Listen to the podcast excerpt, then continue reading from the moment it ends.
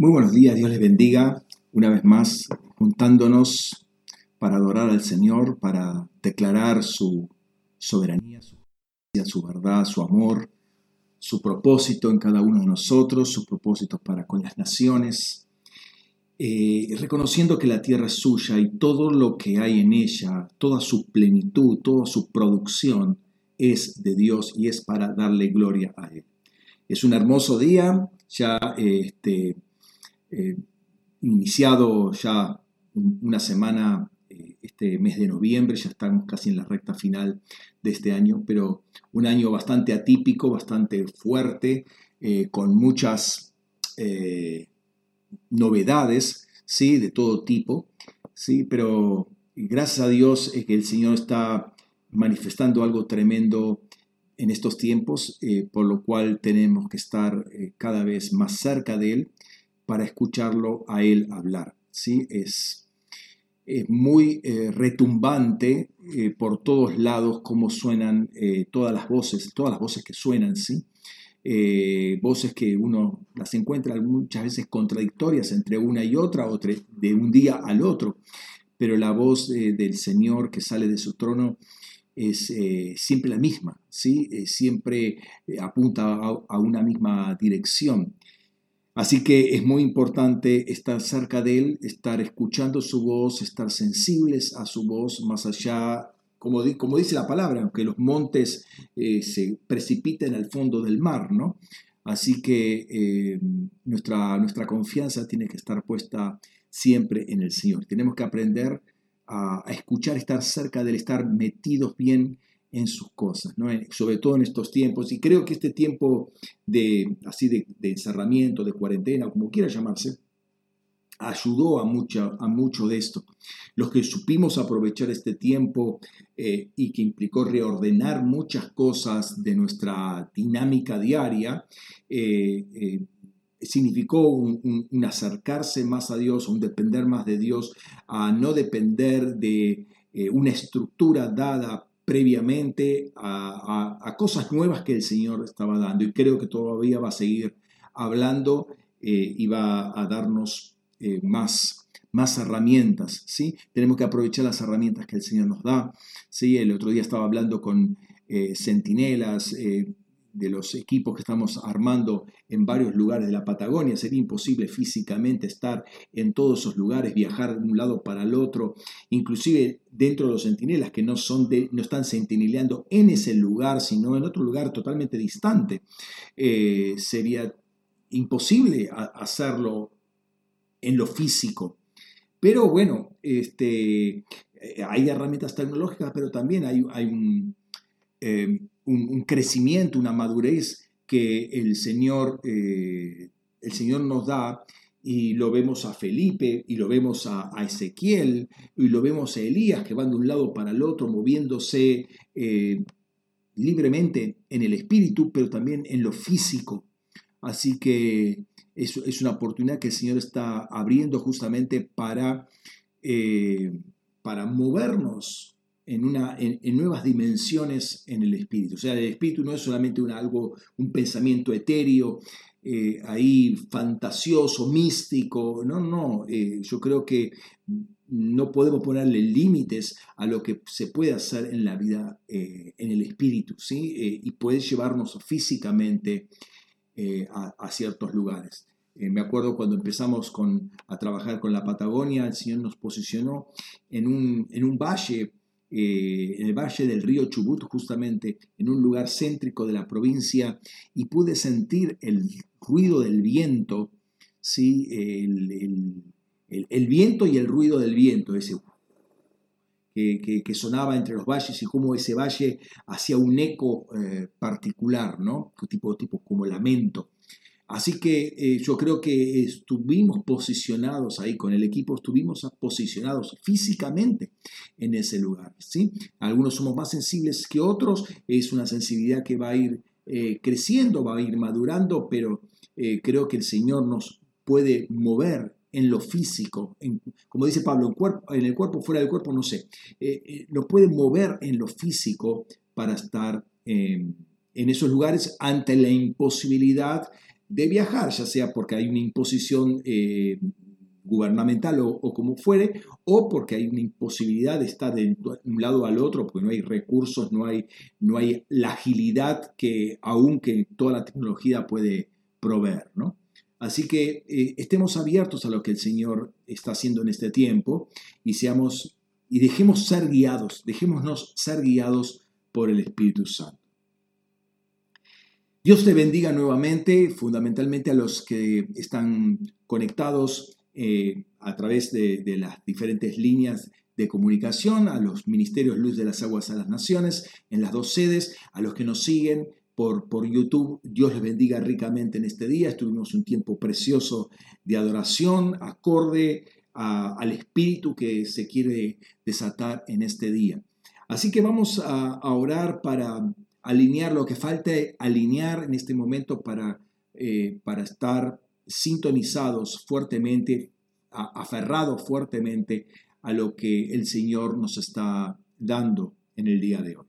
Padre, gracias, gracias por este tiempo, gracias por este día, gracias por los cielos que tú abres sobre cada uno de nosotros. Queremos eh, ser sensibles a tu voz, ser sensibles a tu cercanía, a tu intimidad, a tu, a tu deseo de que nosotros estemos contigo, Señor, más de lo que nosotros deseamos que tú estés con nosotros. Señor, gracias porque las dimensiones que tú abres a cada uno de nosotros cada vez son más impresionantes, Señor, son más enriquecedoras y entendemos que eh, lo que creíamos que sabíamos no lo sabíamos plenamente y tú nos abres a más y más revelación. Gracias por el cuidado que tú tienes de cada uno de nosotros. Gracias por las cosas elementales, las básicas, las que nos pasan por alto, como eh, se nos pasan por alto de agradecerte, como es el aire que respiramos, hasta las cosas más profundas del Espíritu, Señor. Para ti están todas delante eh, de tu presencia, todas son elementales, pero para nosotros nos, nos, nos, eh, nos vivifican internamente, Señor, el saber que siempre hay más y que todo eso es eh, adquirible por nosotros por causa de la comunión que tú nos has entregado en Cristo Jesús por tu gracia. Padre, en el nombre de Cristo Jesús, en este momento queremos sensibilizar nuestros oídos, nuestra, nuestra, nuestro entendimiento, nuestra conciencia a tu presencia, Padre. En el nombre de Jesús, a la voz que sale de tu trono. Y desde esta plataforma eh, de los celestiales en los cuales tú nos has puesto una iglesia asentada en Sión, en ese monte alto, cabecera de montes, de donde sale la palabra, de donde sale la ley, de donde sale tu justicia, donde se establece la diferencia entre luz y tinieblas, entre frío, calor, Señor, esa, esa, esa definición algunas veces fina, delicada, Señor, imperceptible, pero tu Espíritu Santo sí la, la ve y la ve a, a la distancia. Señor, gracias porque desde ese lugar soltamos esta palabra. Soltamos esta palabra para que la multiforme sabiduría de Dios sea dada ahora a conocer a los principados, potestades, tronos, dominios que están en los celestiales, que están en el raquía, para que se sujeten a lo que la palabra de Dios dice en el día de hoy. Señor, gracias porque no escuchamos a esos tronos, no escuchamos esas voces, no escuchamos esos veredictos, escuchamos lo que dice tu palabra, tu trono, Señor, que habla, Señor y nos reconforta, nos guía, nos fortalece, nos edifica, Señor. Y queremos que esta palabra también sea de edificación. Señor, en el nombre de Cristo Jesús te damos la honra, la gloria a ti, Señor, y sea tu Espíritu Santo guiándonos en toda palabra que soltamos en este día. En el nombre de Jesús, amén. Amén. Gracias, gracias, amados. Dios les bendiga nuevamente. Y quiero em, empezar compartiéndoles una palabra que de alguna manera nos va a guiar en todo lo que vamos a estar charlando hoy. No vamos a tocar todos los versículos porque se haría muy largo, pero sí eh, es una, una primera orientación a lo que queremos compartir. Vamos a Romanos capítulo 8 y vamos a leer desde el versículo 5 ¿sí? hasta el versículo 17. Versículo 5 dice así la palabra de Dios porque los que somos, perdón, porque los que son según la carne, piensan en lo de la carne, pero los que son según el Espíritu en lo del Espíritu. Porque la manera de pensar de la carne es muerte, pero la manera de pensar del Espíritu es vida y paz. Porque la manera de pensar de la carne es enemistad contra Dios, pues no se sujeta a la ley de Dios, porque tampoco puede. Porque eh, así que los que están en la carne no pueden agradar a Dios. Pero vosotros no estáis en la carne, sino en el Espíritu, por cuanto el Espíritu de Dios vive en vosotros. Pero si alguno no tiene el Espíritu de Cristo, este no es de él. Pero si Cristo está en vosotros, el cuerpo, la verdad, está muerto a causa del pecado, pero el Espíritu es vida a causa de la justicia. Y si el Espíritu que levantó de los muertos a Jesús vive en vosotros, el que levantó a Cristo de los muertos vivificará también vuestros cuerpos mortales por el Espíritu que vive en vosotros. Así que entonces, hermanos, somos deudores no a la carne para vivir conforme a la carne, porque si vivís conforme a la carne habréis de morir. Pero si por el Espíritu hacéis morir las obras del cuerpo, viviréis porque todos los que son guiados por el Espíritu de Dios, estos son hijos de Dios. Porque no recibisteis un espíritu de esclavitud para estar otra vez en temor, sino espíritu, eh, sino que recibiste el espíritu de adopción por el cual clamamos Abba Padre. El espíritu mismo da testimonio con nuestro espíritu que somos hijos de Dios. Y si hijos, también herederos por una parte herederos de Dios y por otra coherederos con Cristo, ya que justamente padecemos para, juntamente, para que juntamente seamos Hace algunas semanas atrás invertimos dos domingos, dos sesiones en hablar de permanecer en Él permanecer, en Él. Lo trabajamos primeramente eh, con Juan, con el Evangelio de Juan y con las cartas de Juan sobre todo, y después en la segunda parte, la segunda sesión, trabajamos todos los demás escritores bíblicos que hablaban de, de permanecer con Él. Ahora, Juan tiene una característica interesante y quizás eh, sea esa característica la que le da autoridad para hablar de permanecer en Él. ¿Sí? ¿Por qué? Justamente porque Él permaneció. Cuando todos lo abandonaron, ¿se acuerdan cuando lo apresaron a Jesús? Él permaneció junto con Jesús hasta escucharlo exhalar, escuchar las últimas palabras en la cruz, estar ahí cuando derramaban las últimas gotas, estar ahí cuando fue perforado. Él permaneció con Jesús. Entonces Él tiene autoridad, eh, una autoridad tremenda por ser testigo presencial de muchas cosas, por permanecer físicamente con Él. ¿sí? Todos sabemos que huyeron, todos los demás huyeron, se escondían, aún negaron, ¿sí? pero Él no negó, Él permaneció ahí. Comentamos alguna vez que eh, Él fue el que supo eh, por boca de Jesús mismo quién lo iba a traicionar. ¿sí? Leemos ahí, por ejemplo, en Juan 13, 25 y 26. Dice, así pues, al rescotarse él sobre el pecho de Jesús, le dice, Señor, ¿quién es? Jesús responde, es aquel a quien yo mojaré y le daré el bocado. Y mojado el bocado lo da a Judas, el de, eh, el de Simón Escariote.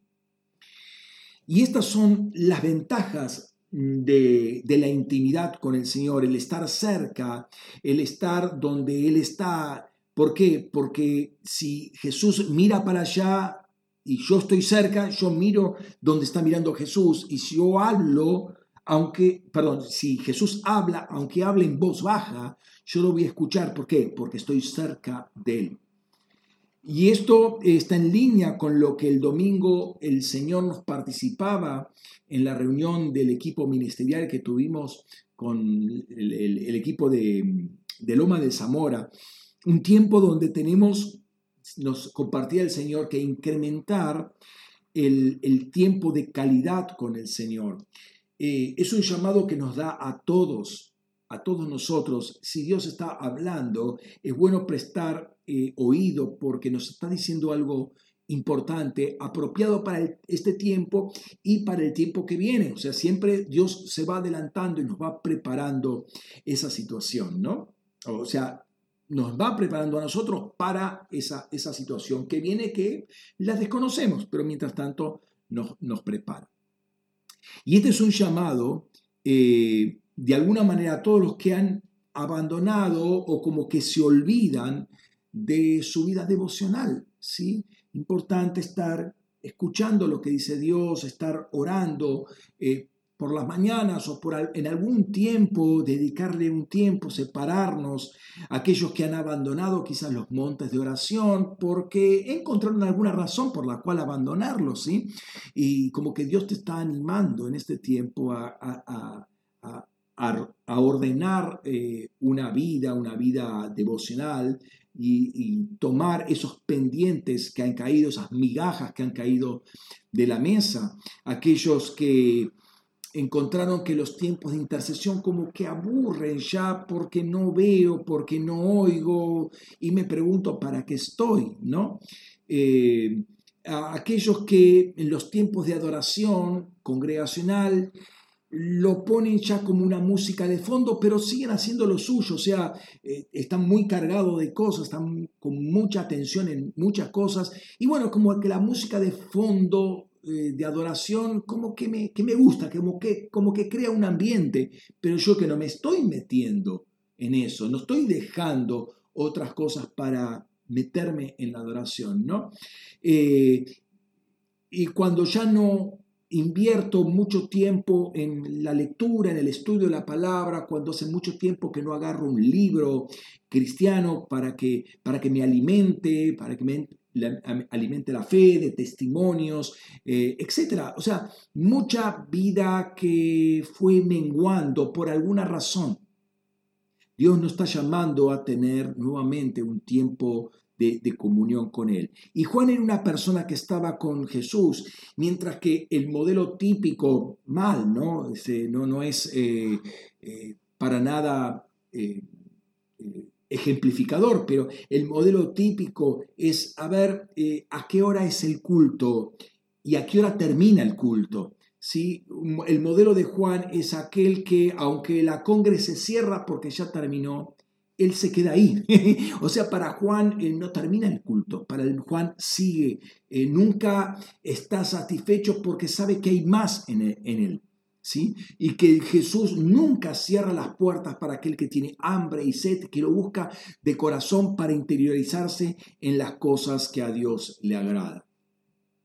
Un texto que a mí me llama la atención eh, y me sorprendió, eh, porque dice más o menos lo mismo, pero con algún matiz en, el, pasaje de Mateo y en el pasaje de Juan, eh, perdón, en el pasaje de Marcos. Dice lo siguiente, es, cuando Em, Dios alimenta a los cinco mil y termina la escena, termina el milagro eh, y bueno, se van cada uno a su casa y dice que Jesús los despide y a los discípulos los pone en una barca. Fíjate cómo dice en Mateo 14, 22 y 23 dice, e inmediatamente forzó a los discípulos a subir a la barca e ir delante de él a la orilla opuesta mientras despedía a las multitudes. Y tras despedir a las multitudes subió a la montaña en privado a orar y al anochecer estaba allí solo, se entiende, en la montaña. Y el, el ejemplo, el, el, texto de Marcos, paralelo, dice, Marcos 6, 45 y 46, dice, y enseguida obligó a sus discípulos a subir a la barca e ir delante a la otra orilla, hacia Bethsaida, mientras él despedía a la multitud. Y después de despedirse de ellos, fue al monte a orar. Pero Juan, y esto es interesante, Juan capta algunos detalles de los que los otros discípulos, por así decirlo, pierden de vista o no lo consideran importante y no, no lo ponen, ¿no? Eh, fíjate lo que dice Juan eh, y esto salteando muchos versículos de un pasaje eh, largo, que es el, pasaje de Juan capítulo 6, eh, quiero que leamos los versículos 22 al 27. Dice, y al día siguiente, la multitud que estaba al otro lado del mar vio que no había allí sino una barca y que Jesús no había entrado con sus discípulos en la barca. Ellos se acordaban, ¿sí? Se había quedado en el lugar, los discípulos habían sido enviados. Y que Jesús no había entrado, eh, eh, no había entrado con sus discípulos en la barca, sino que eh, sus discípulos habían ido solos. Otras barcas habían llegado de Tiberíades, cerca del lugar donde habían comido pan, el pan, después que, de que el Señor ah, hubo dado gracias. Viendo pues la gente que Jesús no, estaba, no está allí, ni sus discípulos, entraron en las barcas y fueron a Cafarnaúm buscando a Jesús. Y al hallarlo al otro lado del mar, dijeron, Rabí, ¿cuándo llegaste acá? Les respondió Jesús diciendo, de cierto, de cierto os digo, me buscáis, no porque visteis señales, sino porque comisteis de los panes y os hartasteis. Trabajad, no por la comida, la comida que perece, sino por la comida que a vida eterna permanece, la cual el Hijo del Hombre os dará, porque a éste selló Dios el Padre. Entonces Jesús despide a las personas, les predicó, los alimentó, tuvo compasión con ellos, hubo un tremendo milagro en ese momento y la gente se llenó de panes y peces en sus estómagos y aparentemente, por lo que mismo Jesús dice, sigue buscando a Jesús por los panes y por los peces. La gente eh, seguía buscando beneficios personales o la provisión personal o material eh, que tenía por el hecho de estar cerca de Jesús o con Jesús. O sea, había un beneficio para la aquí para la ahora, para llenar sus estómagos eh, medianamente. O sea, eh, no está descartando eso. De hecho, Jesús lo, lo, hizo, Jesús le proveyó para su satisfacción necesaria. En un momento él dice, tengo compasión de la gente. ¿sí? Quizás no los cinco mil, pero había muchos que estaban ahí eh, que no estaban buscando el reino particularmente, sino los los, eh, los efectos colaterales, diría, para el reino en este mundo y para las necesidades de este mundo. Eh, y hay muchas personas, eh, cristianos, y perdón si suena duro lo que voy a decir, que vienen a la o están conectados por Zoom o por Internet para escuchar este mensaje o cualquier otro mensaje. O sea, no estoy hablando de nuestra congregación en particular, pero que están desconectados del Espíritu. O sea, su interés está en otro lado, su mente está en otro lado. Muchos están conectados tecnológicamente, pero no ven el momento de desconectarse o no están conectados en el espíritu.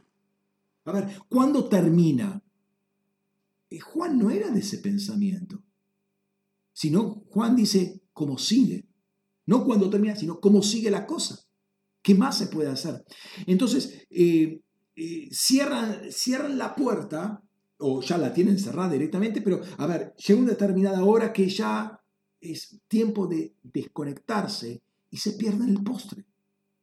Y aún la frutilla del postre. Entonces, dos, formas de, ver la situación. Una es, eh, a ver, ¿qué huequito le puedo dar al Señor en mi agenda? Otra es, y ver cómo continúa la agenda del Señor en todo esto. Son dos formas y el, mensaje del día de hoy, eh, ya te puedes imaginar por qué línea va, ¿sí? Eh, ser guiados por el Espíritu, la, la vida espiritual, la vida en el Espíritu. Dios nos está llamando a tiempos de intimidad, ¿sí? Está llamando a los íntimos a los íntimos, a los que están ahí cerca con Jesús, a los que están como Juan reclinado en el pecho, que te pueden oír cuál es el latir del corazón, si ese corazón está agitado o si está reposado, ese sentir el latir del corazón. ¿no? Y no me quiero poner en místicos, ¿no? pero son las personas que invierten tiempo con el Señor porque saben que saben y quieren que hay eh, saben que hay más posibilidad de conocerlo y quieren conocerlo más al Señor. Les interesan las inescrutables, como dice ahí la palabra en Efesios 3.8, las inescrutables riquezas de Cristo y esas están accesibles. Y saben que en Cristo están, eh, los, eh, están escondidos todos los tesoros de la sabiduría y del conocimiento, como dice Colosenses 2.3 y que son accesibles. O sea, no, no, no, no, no están perdidos ahí en el aire. ¿sí? Y hacen personal aquella recomendación de Jesús, pedid y se os dará, os será dado, buscad y hallaréis, llamad y os será abierto. Porque todo el que pide recibe y el que busca halla y al que llama a la puerta se le abrirá. Juan habla de ir más profundo en la vida en el espíritu y no quedarse con el dicho de Jesús y al dicho de Jesús decirle, wow, qué bueno que está esto, amén, sí, lo creo, sino, y después, y seguir como si nada, ¿no? Sino que, a ver, ¿esto qué implicó? Notar, notar lo que dice Jesús en la, en la, en la, en la multiplicación. No viniste porque visteis señales. ¿Cómo no vieron señales? ¿No vieron tremendo milagro? Sí, vieron el milagro, pero no la señal. Pero, pastor, ¿qué me está queriendo decir? Claro, porque el milagro, que Juan lo llama señal, es algo que señala a, apunta a. O sea, ellos, encerrado en su hambre físico, natural, Vieron eso y vieron, bueno, esto, esto es para satisfacer, Dios tuvo compasión de mí y me alimenta y listo. Y seguimos, seguimos. ¿Cómo, ¿Qué estaba diciendo Jesús? ¿Cómo venía la predicación? ¿O me quedé hasta ahora? Bueno, ahora que me alimentó ya está todo, ya no, ya esté. Esto, esto fue la frutilla. Y no se dan cuenta que el milagro, ese tremendo milagro, apunta a algo más, o sea, la señal señala, apunta al Mesías, apunta a una... E, es, es, un, es un gancho que da el Señor para buscar más del Señor. Entonces, eh, eh, el íntimo no ve a qué hora termina la cosa, sino cómo sigue.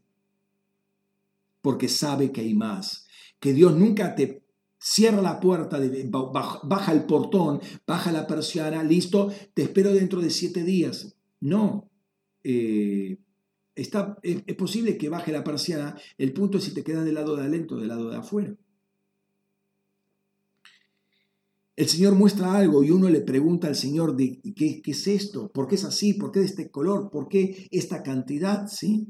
O me da un texto bíblico y uno comienza a escarbar el texto bíblico y empieza a levantar preguntas y por qué esto.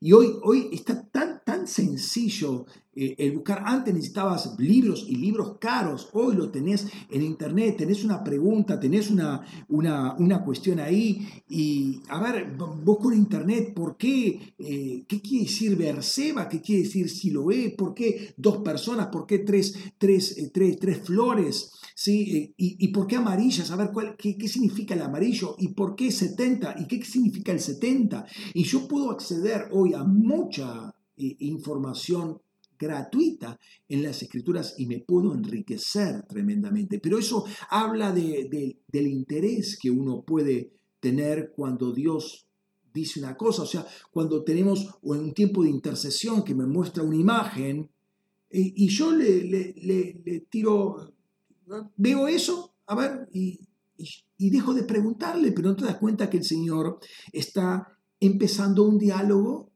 ¿sí? Por la gracia uno recibe algo, no se lo pedí, me lo muestra. Pero la, respuesta mía inmediata es, Señor, ¿qué es esto? ¿Sí? Eh, ¿Qué es esto? ¿Sí? Eh, por, por, qué esto? ¿Por qué este nombre? O me muestra un pasaje, yo leo el pasaje y bueno, que ahora que el pastor lo resuelva.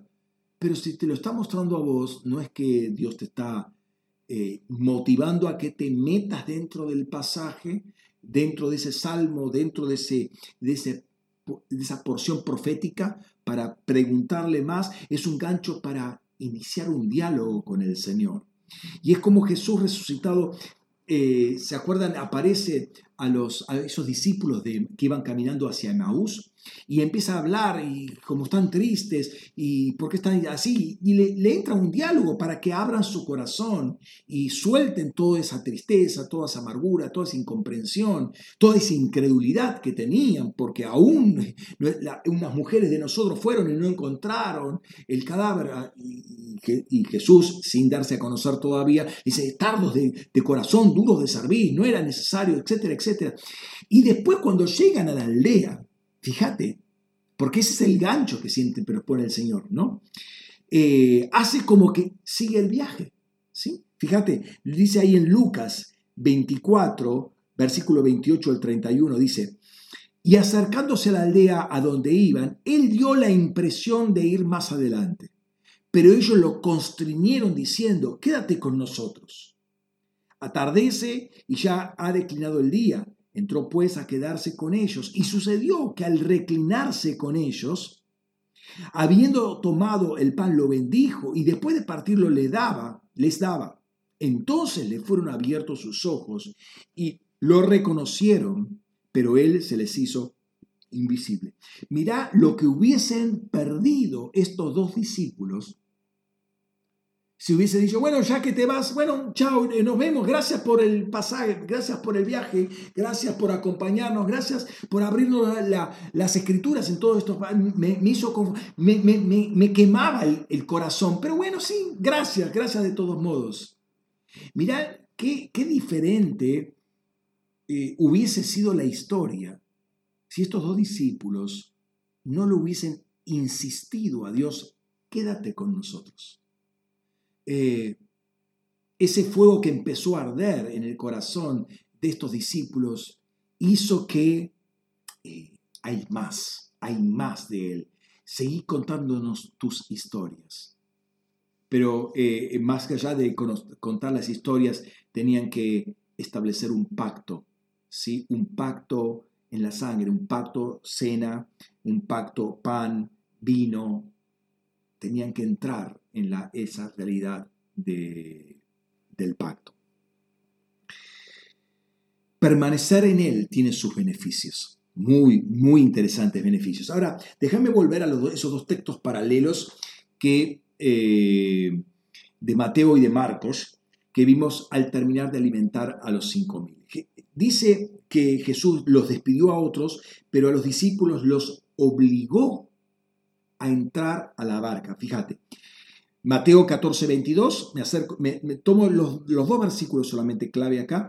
Dice, e inmediatamente forzó a los discípulos a subir a la barca e ir delante de él a la orilla opuesta mientras él despedía a las multitudes. Y en el caso de Mateo 6:45 dice, y enseguida obligó a sus discípulos a subir a la barca e ir delante a la otra orilla, hacia Bethsaida, eh, mientras despedía a la multitud. Qué interesante es acá la vida del discípulo. Jesús los obliga, los fuerza a subir a la barca, pero Jesús no va con ellos en la barca. Los va a encontrar eh, supuestamente en la otra orilla, los va a encontrar posteriormente. Jesús se va a orar. ¿sí? Eh, qué diferente es hoy. Ahora, se supone que todos los discípulos entraron en la barca, le obedecieron. ¿sí? Le obedecieron. Qué interesante o qué sorprendente es la vida del discípulo hoy, ¿no? Como que se ha manoseado un poco, se ha degradado la palabra de ser discípulo o discipular, ¿no? Eh, cualquiera hoy se llama discípulo, pero el pastor dice una cosa o el discipulador encarga una tarea para hacer y ahí aparecen las excusas. ¿Sí? Eh, no, es que no me gusta, es que no tuve tiempo, es que no estoy de acuerdo, es que me olvidé. Jesús los obligó, los forzó a entrar en el barca e ir para allá mientras Jesús se iba a orar. Eh, Jesús tenía un tratamiento especial, los mete en una barca, despide a toda la multitud. Eh, los discípulos van por un lado, la multitud va por el otro, lo está separando. Lo está separando.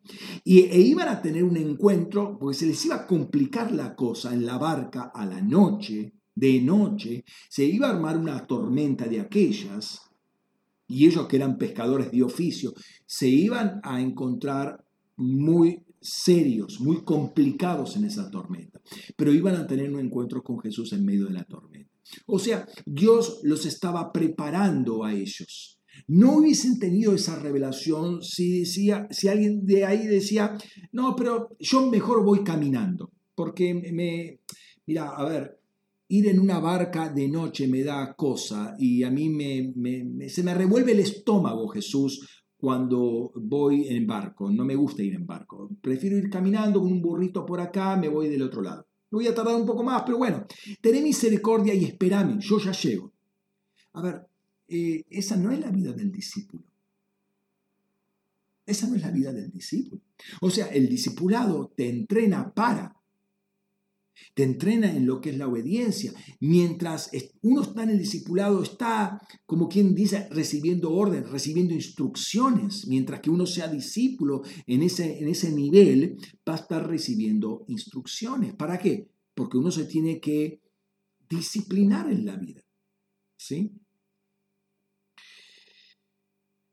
Si Dios nos separa del mundo porque somos discípulos, aceptemos los retos del discipulado, aceptemos con obediencia, con, con gratitud en el corazón, porque Dios sabe que nos quiere meter en un proceso.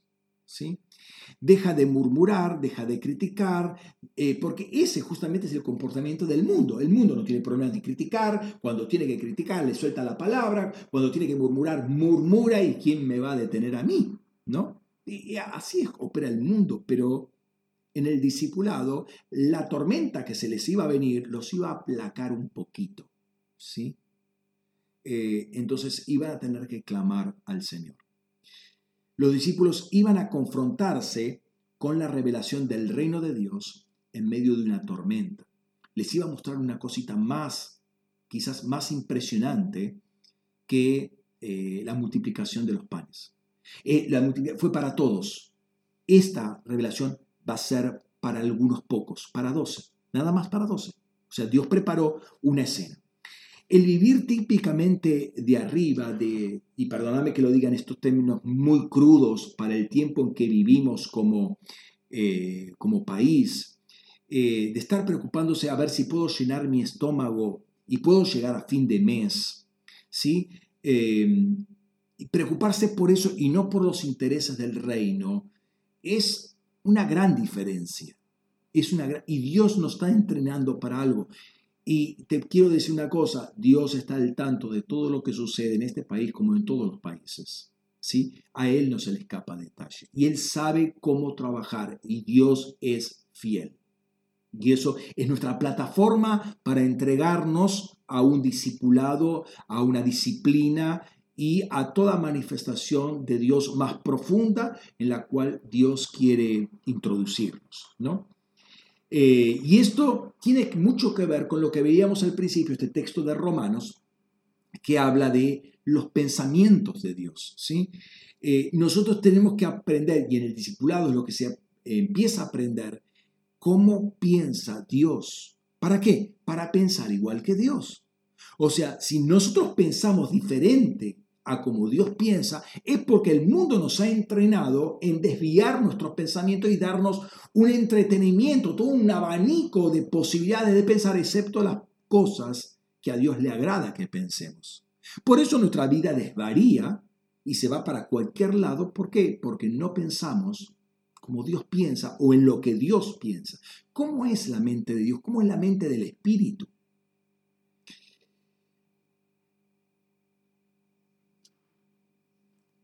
Y esto es lo que nos va, en lo que nos va a conducir el discipulado. ¿sí? Los eh, va, va, a desarrollar una cantidad, o nos va a meter una cantidad de disciplinas hasta que eso se encarne en nosotros. ¿sí? Pero después hay una actitud personal eh, que, bueno, queda, queda abierta, queda entrenada, queda dispuesta. La actitud personal, la actitud de corazón de que si hay más, ¿por qué? Y porque yo aprendí en un texto bíblico que hay más, eh, si hay hambre y si hay sed, sí, justamente eso es lo que yo estoy sintiendo, ¿sí? Entonces, ahí está la actitud de corazón si eh, voy a acercarme más al Señor ya por el deseo de estar con Él. Mira, María, María dijo proféticamente algo cuando era una nena de 15 años o quizás menos. Tenía un manejo de las escrituras esta mujer, esta niña, ¿sí? Eh, tenía un manejo de las escrituras que en su oración arroja una cantidad de versículos bíblicos o alusiones a versículos bíblicos que muestra un conocimiento bien profundo de ellas. Y en un momento dice, en Lucas 1.53, dice lo siguiente, a los hambrientos colmó de bienes y a los que se enriquecen envió vacíos. Ponete a pensar un poco eh, e, este texto y, todo lo que implica. Eh, ¿Quiénes están hambrientos por lo natural y quiénes están hambrientos por lo espiritual? Y quienes se aprovechan de la circunstancia y quedan vacíos. Acordate, vuelvo a, los 5.000. A los 5.000 y a los parientes, a, a las mujeres de los 5.000 y a los hijos de los 5.000, los envió, los despachó.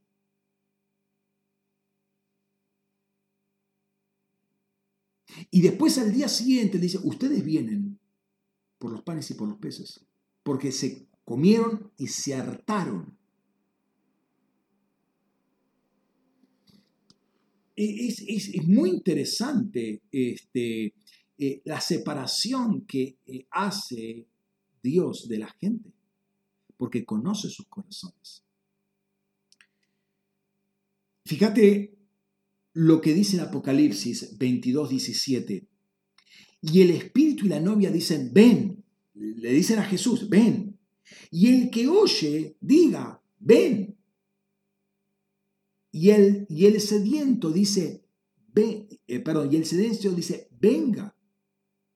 Y el que quiere, tome gratuitamente del agua de la vida. O sea, a mí eh, llama la atención porque por un lado está el espíritu y la novia, se entiende, en la iglesia, que dice, ven, le dice, ven a Jesús. Pero el sediento, pero acá Jesús le dice, y el sedento, venga, venga a mí. No es que eh, Jesús tiene que acercarse al sediento, no, el sediento acérquese a Jesús. Y el que, eh, el que quiere, tome gratuitamente. Es decir, Dios no nos obliga a ser la novia. Y la novia no va al novio por obligación, sino por deseo. Porque su deseo es estar con. Ya no es un mandamiento, ya es el corazón que anima, es el espíritu que está en uno que, yo quiero estar con el amado. Ya no es este, un, reglamento, no, no, es un mandamiento, no es una orden ya es el propio deseo de estar junto con, porque tengo hambre, porque tengo sed, ¿sí? Ya no es que Dios te obliga, es saber, no tienes nada que hacer, ¿qué vas a hacer hoy? ¿Vas a estar caminando por el campo o vas a estar caminando con el Señor? Estar junto, invertir tiempo con Él, ¿sí? Al discípulo lo entrena para acercarse, pero el hambriento y al sediento lo deja. ¿Por qué? Porque se va a acercar solo a Dios. Y allí en Juan capítulo 6 eh, va a hablar de Él como pan de vida y el que quiero comerlo a Él, que lo coma. Él se ofrece, Él baja del cielo, lo, va a decir, Él baja del cielo, pero no te pone la, comida en la boca pero el que quiere, coma. Fíjate, Juan capítulo 6, versículos 50 y 51. Dice, este es el pan que desciende del cielo, para que quien coma de él no muera. Opcional, ¿sí? Para quien coma de él no muera. Yo soy el pan vivo que descendió del cielo. Si alguno come de este pan, vivirá para siempre. No estás obligado, pero si querés comer, come y vas a vivir para siempre. Y el pan que yo le daré por la vida del mundo es mi carne, versículo 54 al 56. Dice, el que mastica mi carne y bebe mi sangre tiene vida eterna, y yo lo resucitaré del día postrero. Porque mi carne es verdadera comida y mi sangre es verdadera bebida. El que mastica mi carne y bebe mi sangre permanece en mí y yo en él. El que come, el que mastica, el que, el que se acerca a Jesús, el que toma de él y el que se mantiene masticando, rumiando, invirtiendo tiempo como quien uno tiene una goma de mascar y la mastica y la mastica y la mastica y la mastica. Me invierte tiempo con eso. ¿Sí? Ya no es una obligación, eh, sino un deseo de intimidad mayor, de un acercamiento mayor, de una profundidad mayor. Mirá, el objetivo del discipulado es desarrollar íntimos. El discipulado no es un fin en sí mismo. El discipulado apunta a desarrollar íntimos, de que ya te acercás no porque el pastor me dijo y me enseñó que tengo que orar cinco minutos y que tengo que memorizar un texto. No, no, no, no, no, no, no, no. Porque ahí seguirías viviendo bajo la ley. Eso vivir bajo la ley. La vida en el espíritu es la vida de los íntimos. Y Dios está buscando íntimos. Y el discipulado te tiene que orientar a que seas, que te conviertas en un íntimo de Jesús. Que ya sabes cuál es el camino. Que ya sabes a quién tenés que recurrir. Que ya sabes dónde tenés que estar.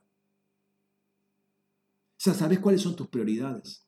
Está, ya está incorporado eso. Y si bien el Espíritu Santo sigue trabajando en cada uno y sigue puliendo y sigue eh, limando eh, ciertas asperezas, ya hay, hay un movimiento, hay un deseo que está en nosotros.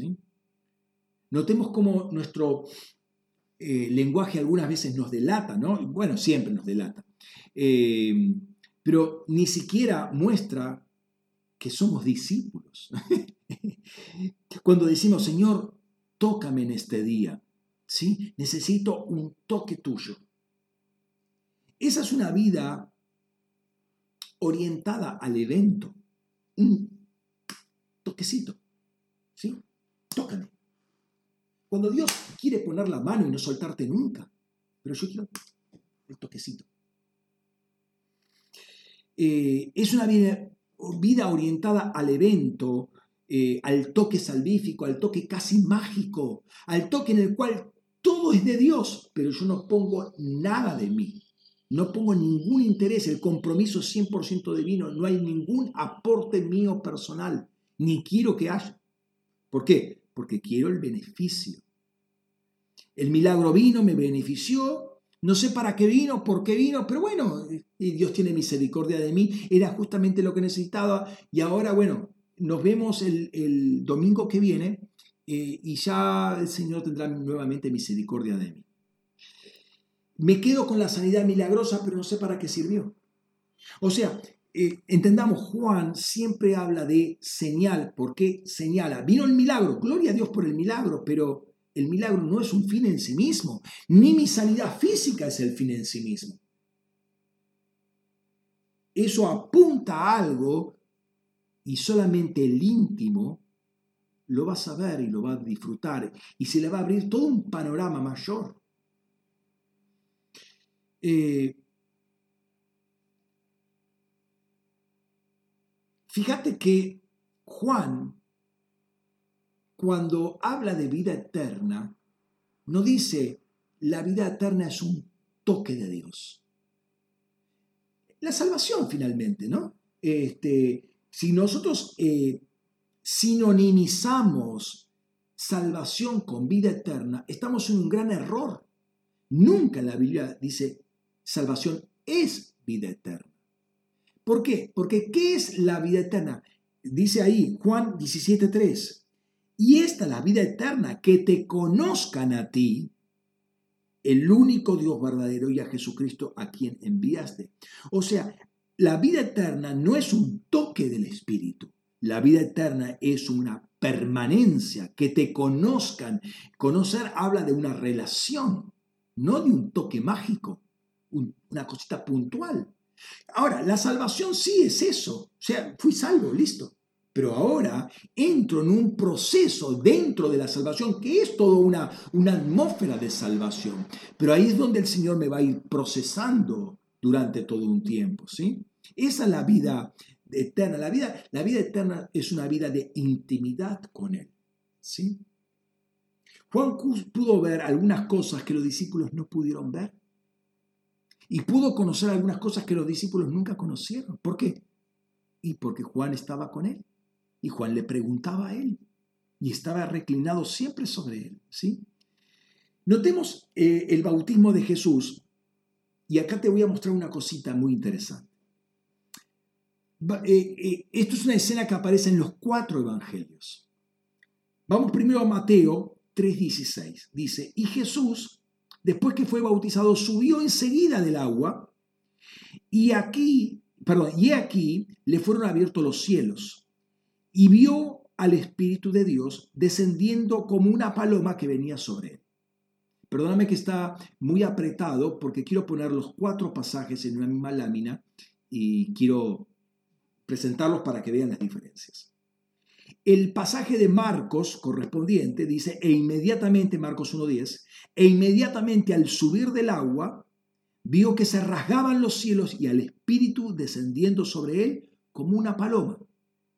Detalle más, detalle menos, está diciendo lo mismo. Lucas, Lucas 3:22 dice, y al descender sobre él el Espíritu Santo en forma corporal, como, de, como una paloma, surgió una voz del cielo, tú eres mi Hijo amado, en ti me complací. ¿Sí? Eh, algunos pasajes no están en el, en, el versículo bíblico porque está en el siguiente versículo, ¿no? Se desdoblan los versículos, pero eh, a, lo que voy, a lo que quiero ver que la, la diferencia está toda contenida en, los versículos. Ahora, si vamos a Juan, vamos a Juan, Juan 1.32 dice, y Juan dio testimonio diciendo, he contemplado al Espíritu que descendía del cielo como paloma y permaneció sobre él. ¿Cuál es la gran diferencia de los tres textos de los sinópticos, Mateo, Marcos y Lucas, con respecto al texto de Juan?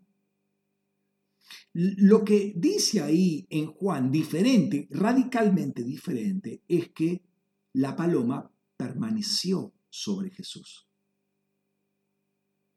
Todos vieron que la paloma descendió,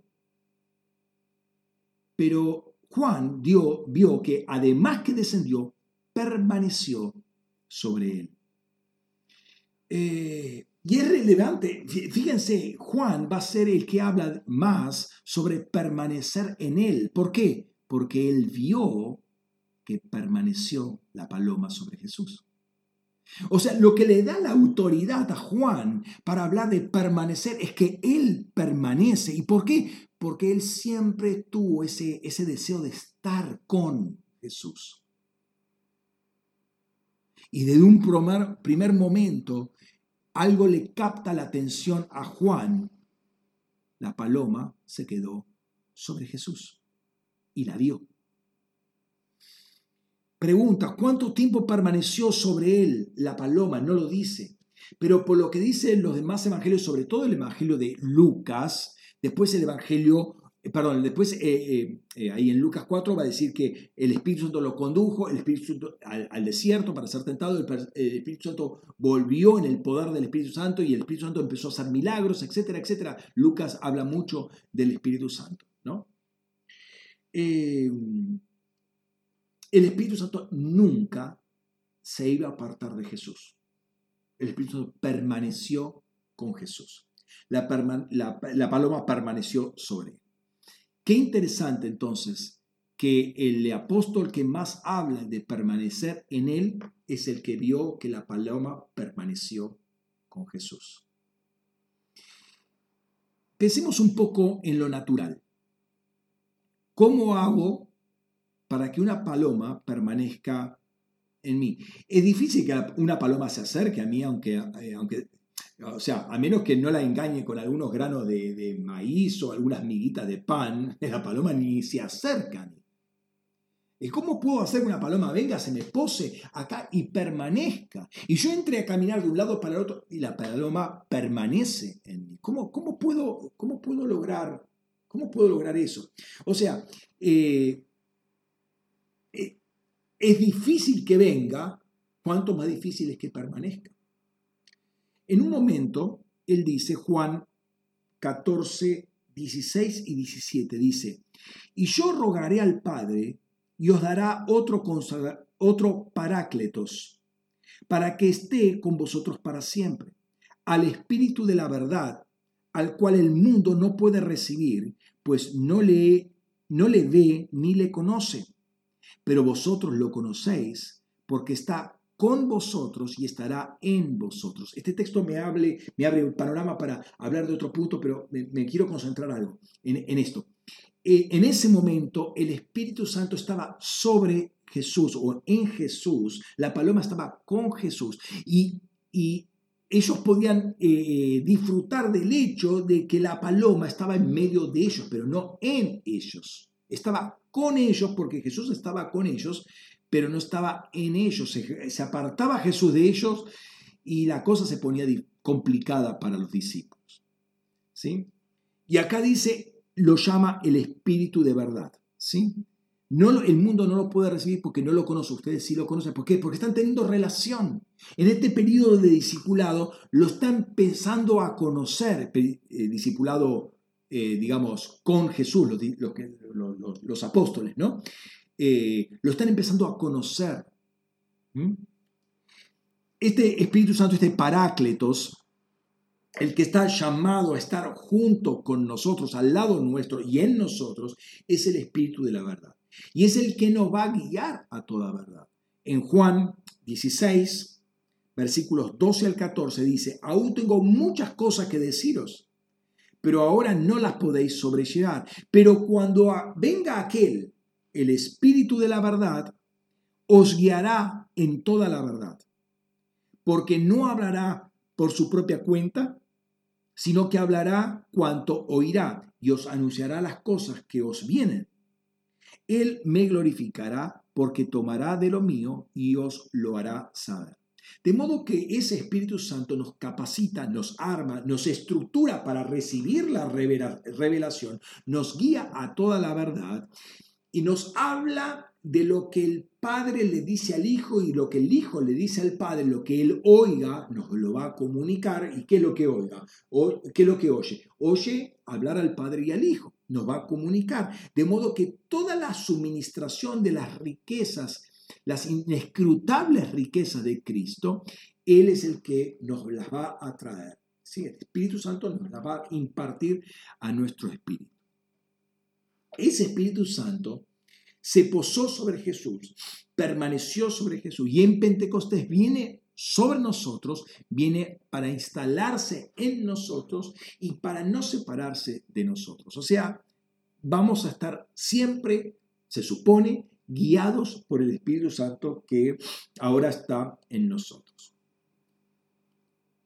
Em, en Pentecostés, entonces, ahora, ¿por qué Juan tiene esta perdón, eh, ¿por qué Juan tiene esta revelación? Porque era un íntimo de Jesús. Juan estaba cerca de Jesús. Como yo le dije antes, eh, Juan escucha el latir del corazón. Una escena que siempre nos queda ahí en la mente, ¿no? Era un íntimo. Él es el que, eh, es más, él reconoce el favor que había sobre él.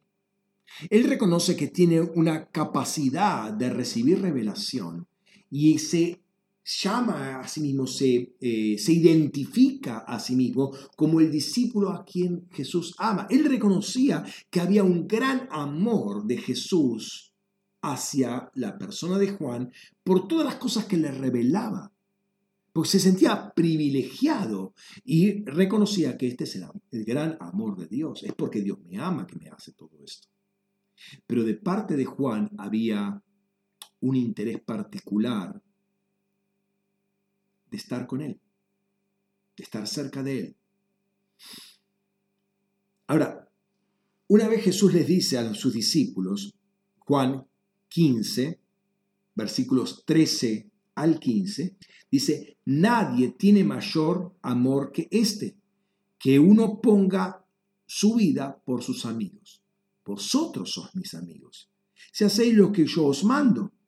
Ya no os llamo esclavos, porque el esclavo no sabe lo que hace su Señor, pero os he llamado amigos, porque todas las cosas que oí de mi Padre os las di a conocer.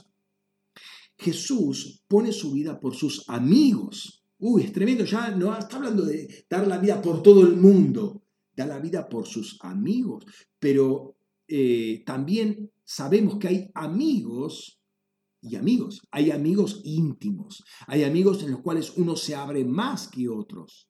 ¿Sí? ¿Por qué? Porque están más cercanos, somos, son más cercanos a nosotros, son más confiables, son personas en las cuales podemos, sabemos que podemos confiar en ellos, que no, no le decimos algo y lo van a divulgar por los, todas las emisoras habidas y por haber, ¿no?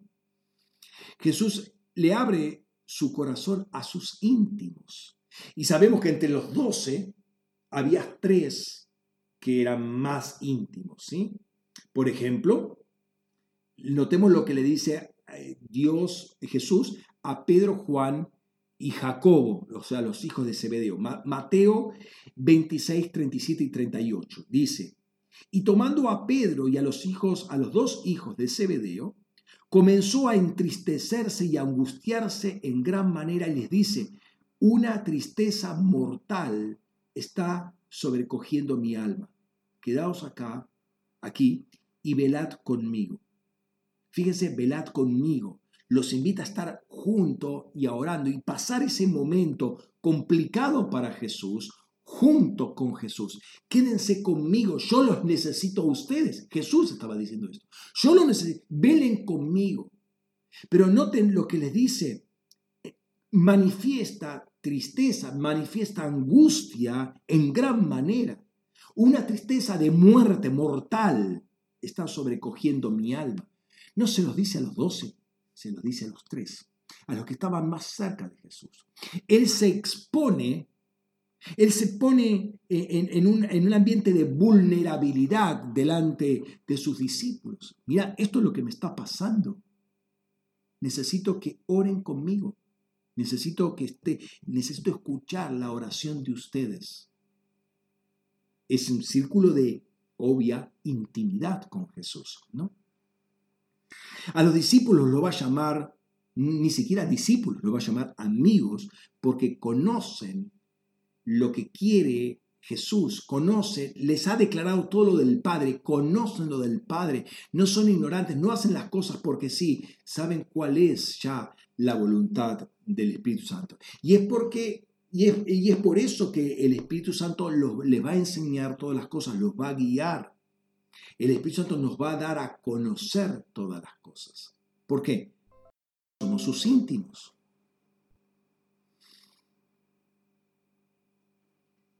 Jesús revela su corazón a los íntimos.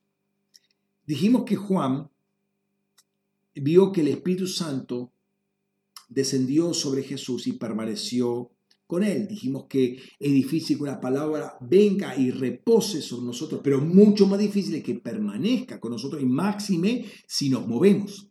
¿sí? Mira, excepto por los magos que juegan con palomas, yo nunca vi una paloma se le acerque y se le quede eh, eh, eh, posada en un, en un, hombro a una persona. ¿sí? Este, no sé si habrá que ser mago para eso, pero es, es muy la, paloma es un animal muy sensible, muy huidizo, ¿sí? muy desconfiado, Señor, muy temerosas son. Cualquier cosa las espanta. ¿sí? Cualquier ruido, cualquier movimiento. Y el Espíritu Santo es como una paloma. ¿Cómo puedo hacer para caminar con la paloma en el hombro y que la paloma no se espante? Eso es la vida en el Espíritu. No conocer la teoría de que el, Espíritu Santo es una paloma, sino que la paloma quede en, sobre mi hombro y yo pueda caminar de un lado para el otro, no a cualquier lado y no cualquier otro lado, y la paloma siga conmigo. Eso es la vida en el Espíritu. ¿Cómo puedo hacer? Primero, como hemos visto en el ejemplo de Jesús, es una vida de intimidad con Dios. Jesús era un íntimo del Padre. Mirá si no va a ser íntimo que dice el Hijo que está en el seno del Padre. ¿Sí? Primera, eh, Juan 1.18. Eh, eh, Jesús que está en el seno del Padre. ¿Sí? Es un íntimo. ¿sí?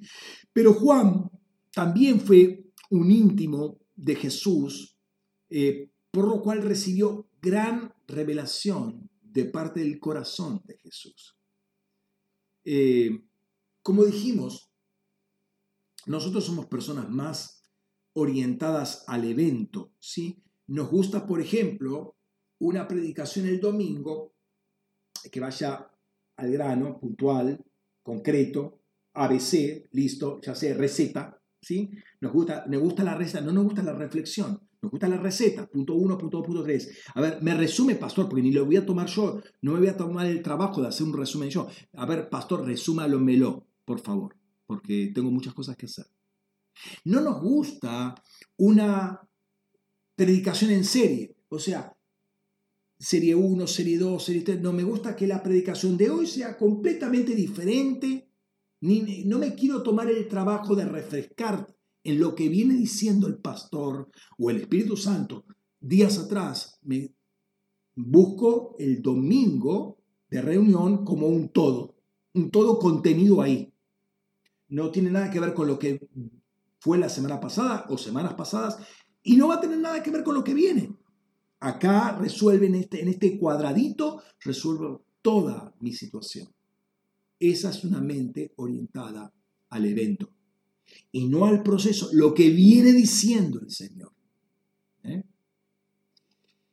Eh, porque no nos gusta el seguimiento, la continuidad, nos gusta el toquecito, ya está, y el domingo que viene, según las circunstancias, quiero otro toquecito y vivo de toquecito en toquecito. Eso no es la vida en el espíritu. La vida en el espíritu es un proceso de intimidad con el Señor. ¿sí? La paloma vino para qué? No para dar una vuelta alrededor de tu cabeza y volarse, sino vino para ser nido en tu corazón. Y eso ya habla de tiempo, habla de proceso. Es, no es un toque. De ahí que los que lo disfrutan son los que permanecen, no los que están viendo a qué hora terminan. Los que miden la presencia de Dios por reloj. ¿sí? No son aquellos que no ven el momento que termine el culto porque tengo muchas cosas que hacer. El íntimo es el que puede permanecer horas con el amado, horas, y sabe que eso vale, eso vale con creces, con creces lo que yo puedo invertir en ese tiempo con el Señor, con creces, ¿sí?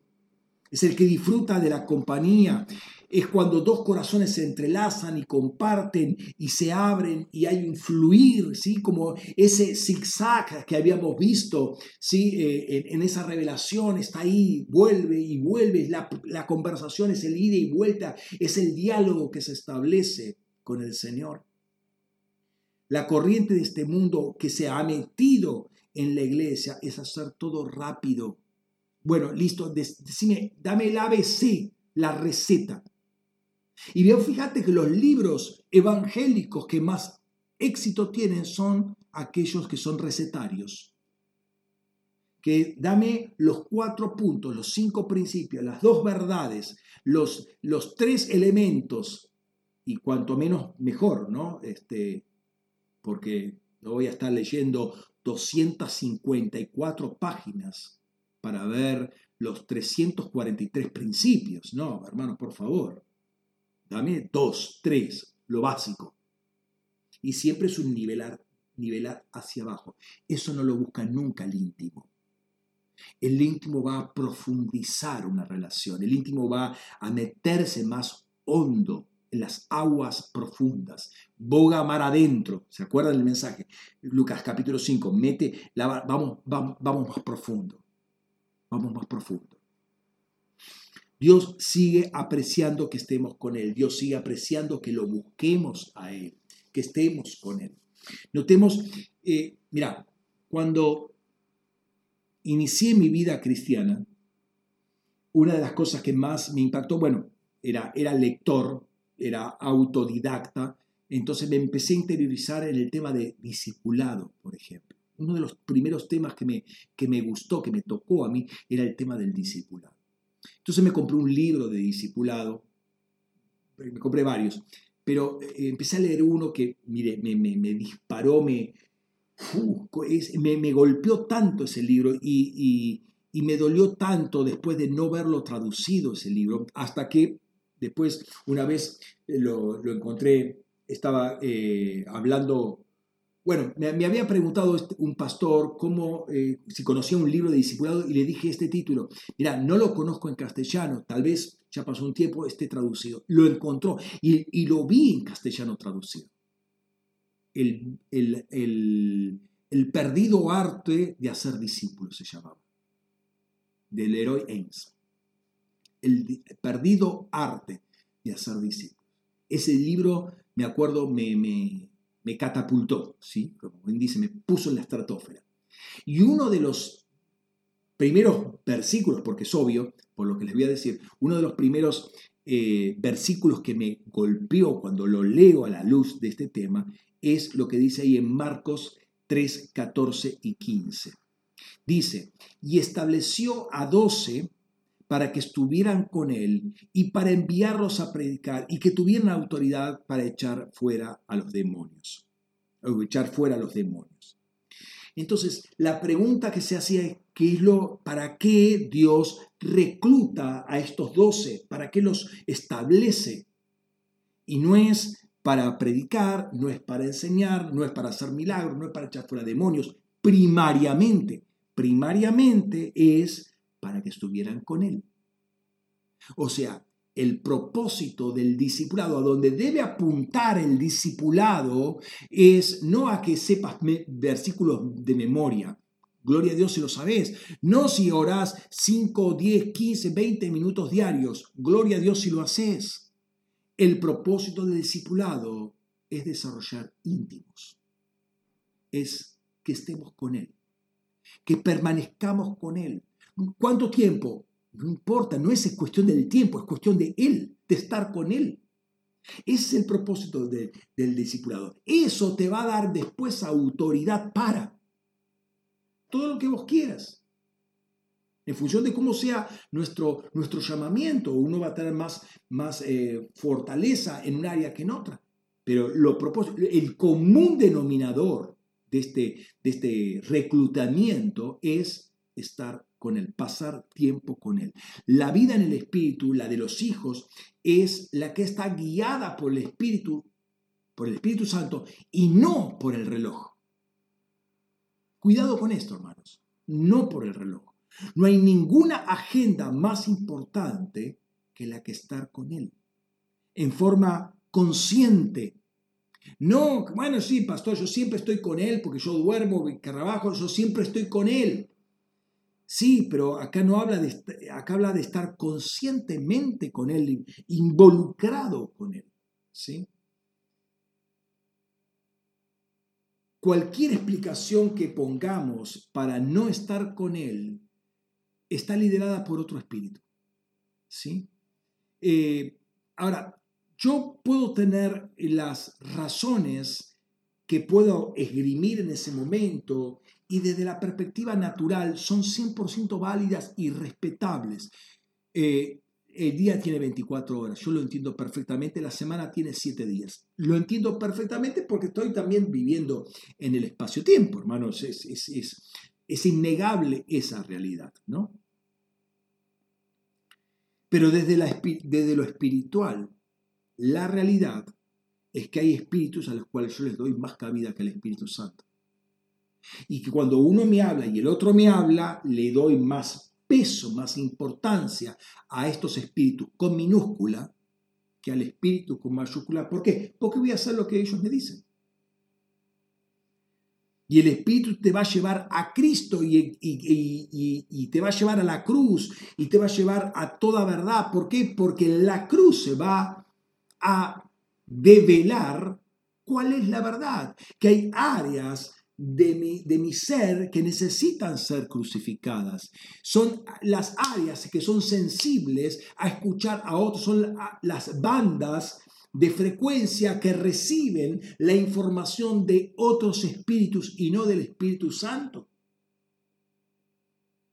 ¿Cómo se llama? ¿Cuál es la parte de nosotros que escucha, alimenta, se deleita y aún sucumbe ante la presencia de estos espíritus engañadores? Porque hay un solo espíritu de verdad que guía la verdad, ese es el Espíritu Santo. Todo lo demás son espíritus engañadores. ¿Cuál es el área de nuestro ser que está sintonizada, es una banda bastante ancha, que está sintonizada a toda esta gama de espíritus engañadores. Esa área de nuestro ser se llama carne. Cuando estamos en la carne, estamos sintonizando sectores del espectro de, electromagnético, si se quiere, de todos estos espíritus engañadores. Hay una banda muy finita, un hilito muy finito, que es la recepción de la señal del Espíritu Santo. Esto se llama carne. Y el Espíritu Santo va a guiarte a la verdad. ¿Por qué? Porque te va a guiar a la cruz. ¿Cuál es la verdad? Hay áreas que no están crucificadas todavía. Por lo cual, siempre encontramos que la excusa que pongo tiene peso es cierta, es razonable, es correcta, es justa. El Espíritu dice, es carne. Es carne. Y vos preferís estar enganchado dos horas viendo una película que dos horas leyendo un libro que te edifica. Eso el Espíritu Santo lo lleva, te confronta con la cruz.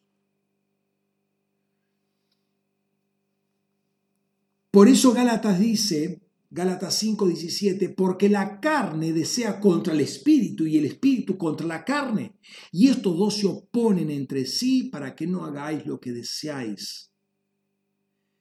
Pero antes de eso, Pablo exhorta, versículo 16, digo pues, andad en el espíritu y de ningún modo llevéis a cabo el deseo de la carne. En este sentido, creo que el pasaje de Romanos capítulo 8, versículos 5 en adelante, tiene mucho que decir. Ser íntimo no es un privilegio de unos pocos, es algo que está abierto a todo el mundo, pero el punto es qué desea nuestro corazón.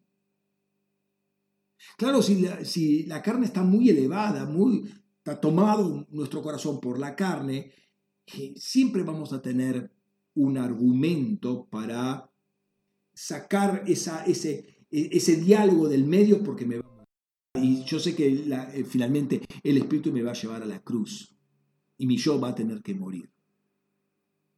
Pero conforme el Señor va limpiando, me va a seguir llevando a la cruz porque hay áreas que todavía están haciendo eh, interferencia en mi comunión con Dios. Entonces, este, este, pasaje de Romanos 8, versículo 5 en adelante, eh, tiene mucho que decir ante, ante la posibilidad abierta de parte de Dios de constituirnos en íntimos de Dios. ¿sí? Y está muy relacionado con dónde establecemos nuestros pensamientos, entendiendo que pensamiento y corazón van de la mano. ¿sí? De hecho, la Biblia habla de los pensamientos del corazón.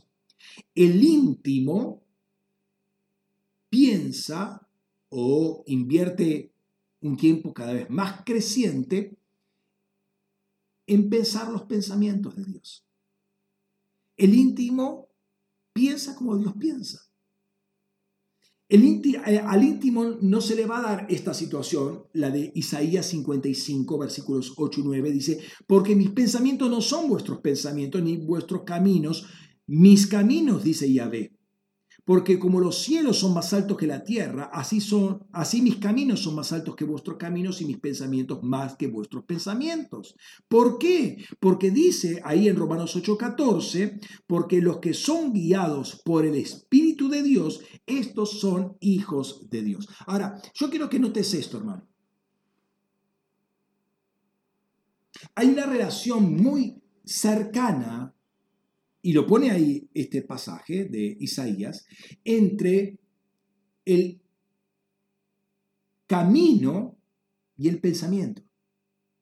Porque mi pensamiento me va a llevar a un determinado camino, a un determinado derrotero. Ahora, ahí dice, en Romanos 8:14, ahí dice que los que son guiados por el Espíritu de Dios, estos son hijos de Dios. ¿Por qué? Porque van a seguir un determinado camino. ¿Por qué? Porque tienen un pensamiento. ¿Cuál es el pensamiento? El pensamiento de Dios. O sea, eh, es cierto que en parte eh, vemos y en parte profetizamos, ahora conocemos en parte, totalmente cierto, pero justamente el íntimo es el que va a tener más pensamientos de Dios. Y esos pensamientos te van a aclarar muchas cosas. Vas a poder ver eh, lo que otros no ven. ¿Por qué? Porque la mente está más limpia, más libre de toda contaminación. Entonces está más sensible para ver las cosas que no ven. Vos lees un texto y una persona que es un íntimo va a ver cosas en ese texto que el otro pasa de largo. Ah, mira, ah, no, no, no, mira, no lo había visto. Ah, es interesante.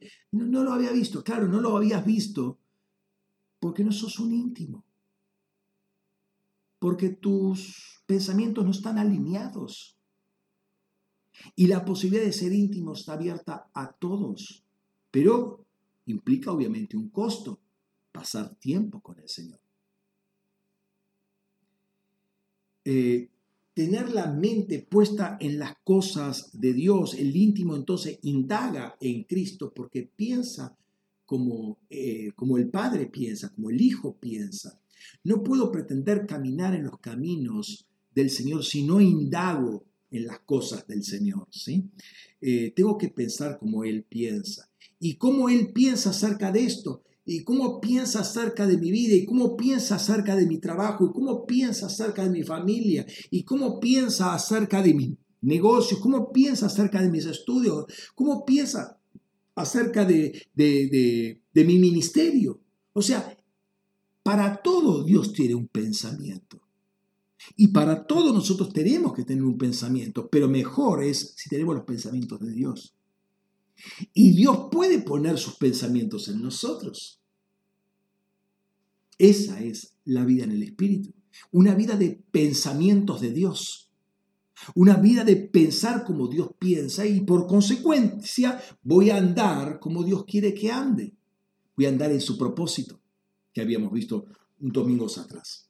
Ahora, cuando nosotros pensamos como el mundo piensa, eh, básicamente estamos yendo en el camino correcto, ¿no? El camino del Señor. Empezamos a pensar como el mundo piensa. Es como irnos a la banquina y seguimos eh, andando por la banquina. No vamos a salir del camino mal.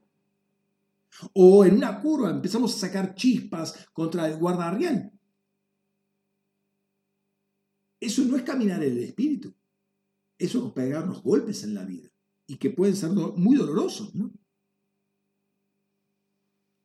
Ahora, fíjate Romanos 8, versículos 6 al 8, los contrastes que acá empiezan a aparecer.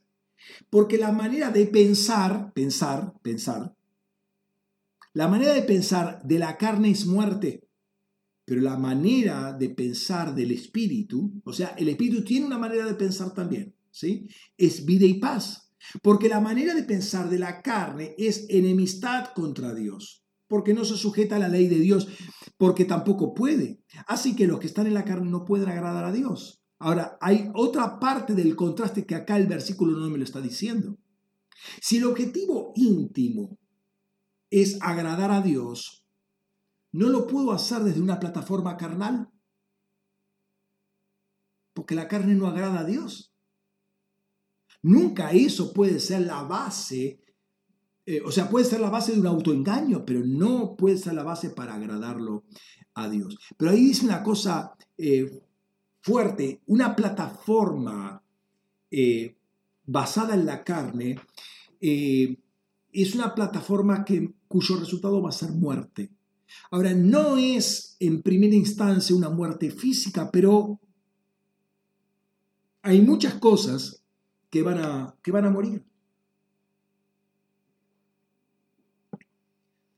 Eh, tu propósito va a morir, tu gozo va a morir, tu paz va a morir, tus expectativas van a morir, tus sueños van a morir, tu felicidad va a morir, eh, todo, todo, toda tu salud integral va a morir, tu integridad va a morir. Hay muchas cosas que se van a degradar porque es el espíritu es el que da vida, pero si yo estoy siendo guiado por el espíritu, no me está dando esa vida. Entonces mi vida en el espíritu va a morir. Eh, tomar conciencia de la presencia de Dios, tomar conciencia, eh, una conciencia real de esto.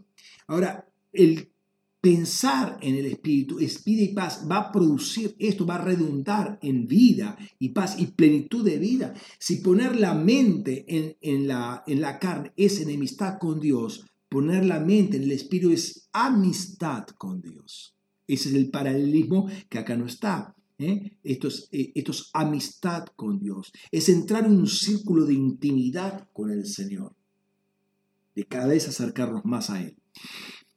Si uno ve el, el conocido Salmo 91, ¿sí? ahí ve una, una promesa de protección, de resguardo. Es entrar en un área de seguridad, bajo la sombra de sus alas. ¿sí?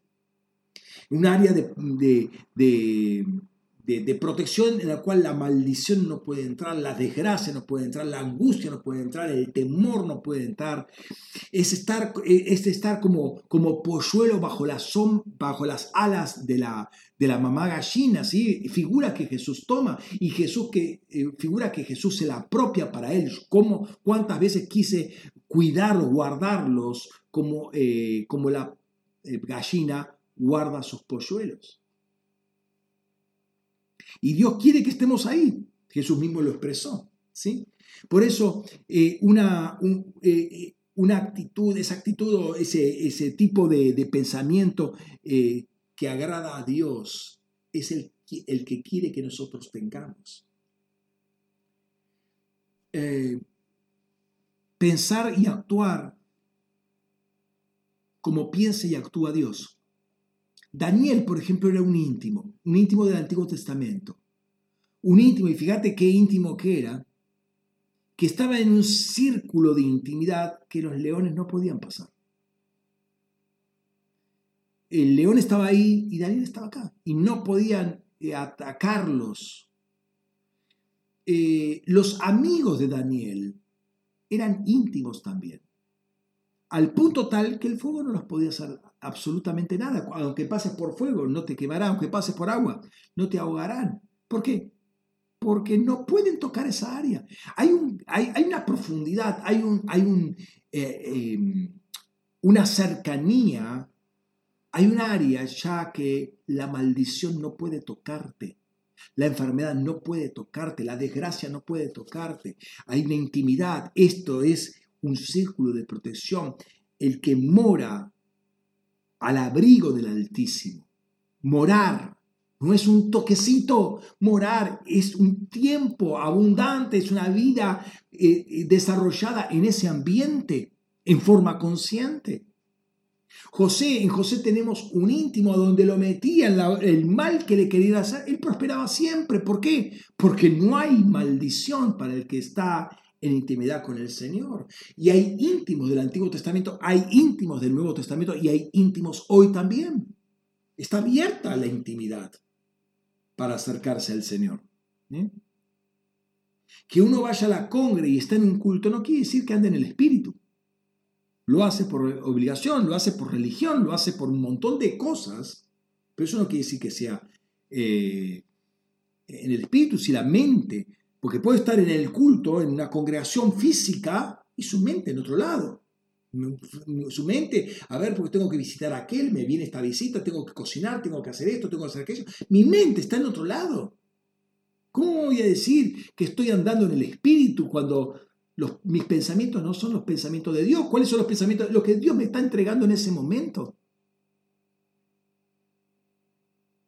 O sea, no nos engañemos. Dice ahí en Gálatas 6, 7, la primera parte del versículo, no seáis engañados, Dios no puede ser burlado. No es burlado por nada, ni por nadie. Entonces, ¿cuáles son los pensamientos de Dios? Y bueno, primeramente, los encontrás en la escritura. Aprende la Biblia. Ahora, aprenderlos de memoria, sí es bueno, sí es necesario, aún aprendiendo de memoria y teniendo toda la Biblia aprendida de memoria, eso no quiere decir que uno ande en el Espíritu. Eso es tener una gran disciplina, que no es para despreciar, tener una gran capacidad de memoria, que no es para despreciar tampoco, pero eso no quiere decir que uno ande en el Espíritu. Porque los fariseos se conocían toda la escritura de memoria, pero eran unos recarnales totales. La Biblia dice, Efesios 4:23, renovarse en el espíritu de la mente. Renovarse eh, en el espíritu de la mente. O sea, la mente está gobernada por un espíritu. Es el Espíritu Santo que debe gobernar nuestra mente. ¿sí? Eh, y tenemos que renovarnos. Y también habla de no amoldarse al mundo. Romanos 12.2 dice, y no os adaptéis a este mundo, sino sed transfigurados por la renovación de la mente para que discernáis cuál es la buena, agradable y perfecta voluntad de Dios. La mente tiene que renovarse. El domingo pasado hablábamos de odres viejos que están resecos. ¿Cómo se hace para el cuero eh, hacerlo flexible, hacerlo expandible nuevamente, que recobra, recobre esa elasticidad original. Sumergilo en aceite. Ahora, eso no es una, una aspersión de aceite, no es un toquecito de aceite, eso es sumergirlo, tiene que estar un tiempo ahí para que se ablande. Nuestra mente tiene que amoldarse a la palabra de Dios, obviamente, al Espíritu Santo, para ser transformados. Ahí dice, no te adaptes, esto es algo que vos tenés que hacer, no adaptarte, no acostumbrarte, no amoldarte, pero sí ser transformado, ser transfigurado, ser, eh, ahí el, el, verbo que pone ahí es metamorfó, es cambiar de forma, ¿sí? Una metamorfosis cambiar la forma, cambiar la morfé. O sea, la morfé no es el aspecto exterior, no es como me he visto hoy, hoy mañana diferente. Habla de una esencia, de una naturaleza interna, ¿sí? que tiene que ser la de Dios. Él quiere que participemos de esa naturaleza divina.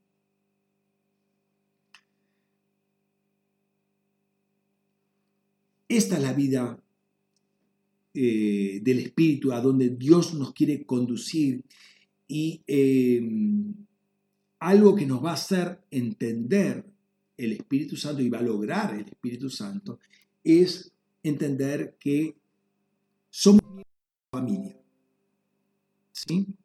Eh, muchas veces vemos películas, y algunas veces conocemos casos de la vida real también, que muere, por, por así decirlo, el padre de esa familia, y aparecen hijos y amigos y, todos, ¿por qué? Porque el viejo tenía mucha, una, una buena herencia. Entonces, claro, ahí aparecen hijos que no se hablaban con el padre hace 30 años, pero no sé, eh, ahí se ponen todos compungidos porque eh, falleció papá, eh, pero más que por el papá, es por lo que tenía papá. ¿sí? Entonces la gente se empieza a pelear por la herencia y hace cosas eh, ridículas por causa de la herencia y cosas al margen de la ley quizás por causa de la herencia y hay amenazas, claro, porque lo que vos heredás no lo heredo yo. Y si se puedo eliminar, lo tuyo viene sobre mí, porque no hay que repartirlo entre seis, hay que repartirlo entre cinco, o entre cuatro, o entre tres, o entre dos, o me quedo todo yo. Em, Ahora, es interesante cuando uno piensa en esta herencia, porque el mundo natural eh, le gusta la herencia. El mundo natural te puedo asegurar que está bien al tanto de cuánto tiene esa persona que murió.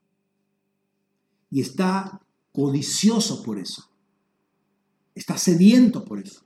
No ve el momento. Si te quedas, te empujo un poco con el cajón, así te caes más rápido. O sea, eh, perdónenme la crudeza, pero eh, el mundo eh, que gira alrededor de números, ¿sí? Se murió el viejo. A ver, ¿cómo podemos apurar el tema de las propiedades, de los terrenos, del dinero, de la joya, de que esto de aquello? Qué curioso es que el mundo entienda eh, lo que es y el valor que tiene la herencia en el espacio-tiempo, pero los llamados como hijos del Padre a ser hijos del Padre no aprecien y no buscan disfrutar la herencia que ya tienen y que además es infinita, o sea, es ilimitada. ¿Te das cuenta? Eh, eh, el mundo conoce el precio de la herencia, nosotros no sabemos de qué somos herederos.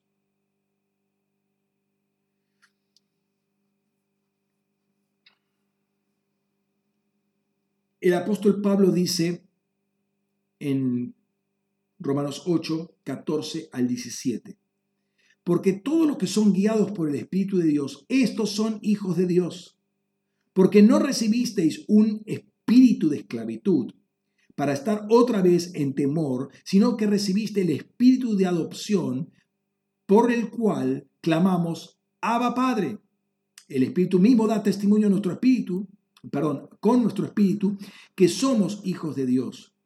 Y si hijos, también herederos, por una parte herederos de Dios y por la otra coherederos con Cristo, para, eh, ya que justamente padecemos eh, para que justamente seamos glorificados. La guianza del Espíritu Santo nos constituye hijos o recíprocamente el que es hijo es el que es guiado por el Espíritu Santo. Y el versículo 15 dice una cosa muy interesante acá. No recibimos un espíritu de esclavitud. El espíritu de esclavitud nos lleva a estar atados y nos lleva a tener miedos, temor.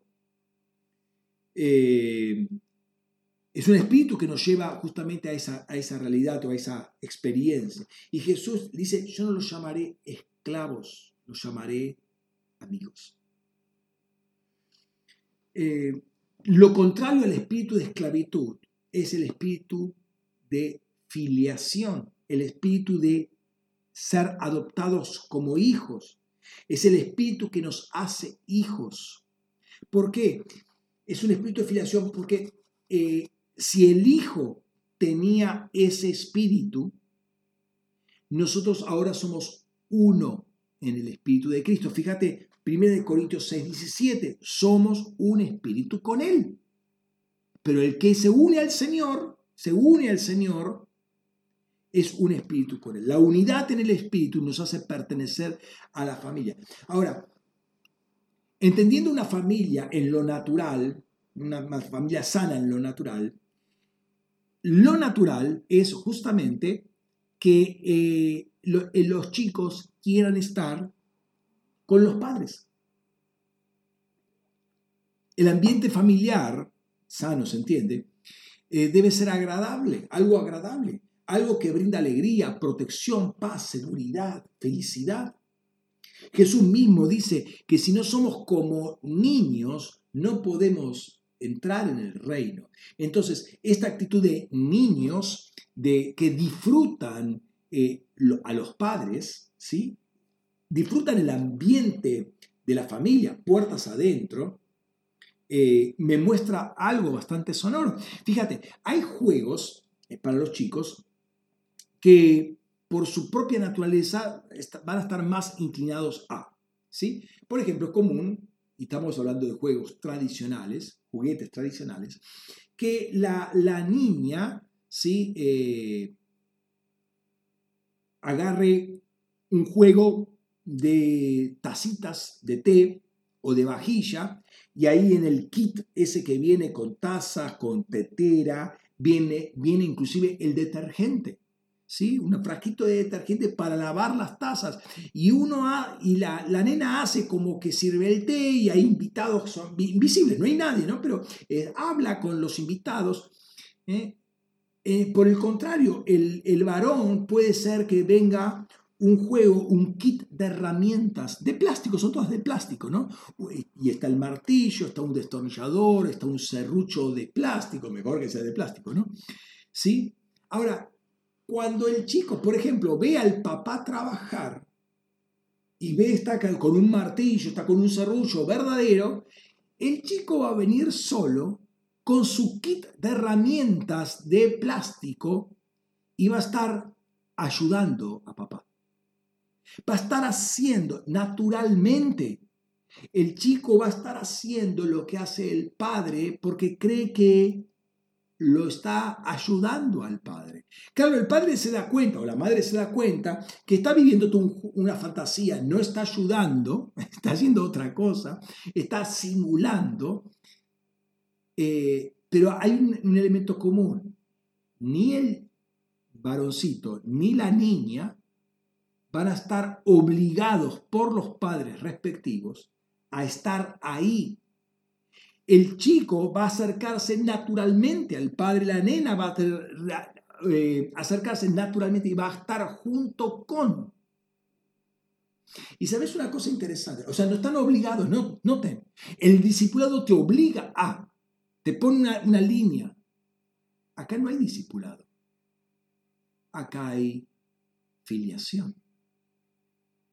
Acá el chico se deleita estar con el padre, pero el padre se deleita que el chico esté con él.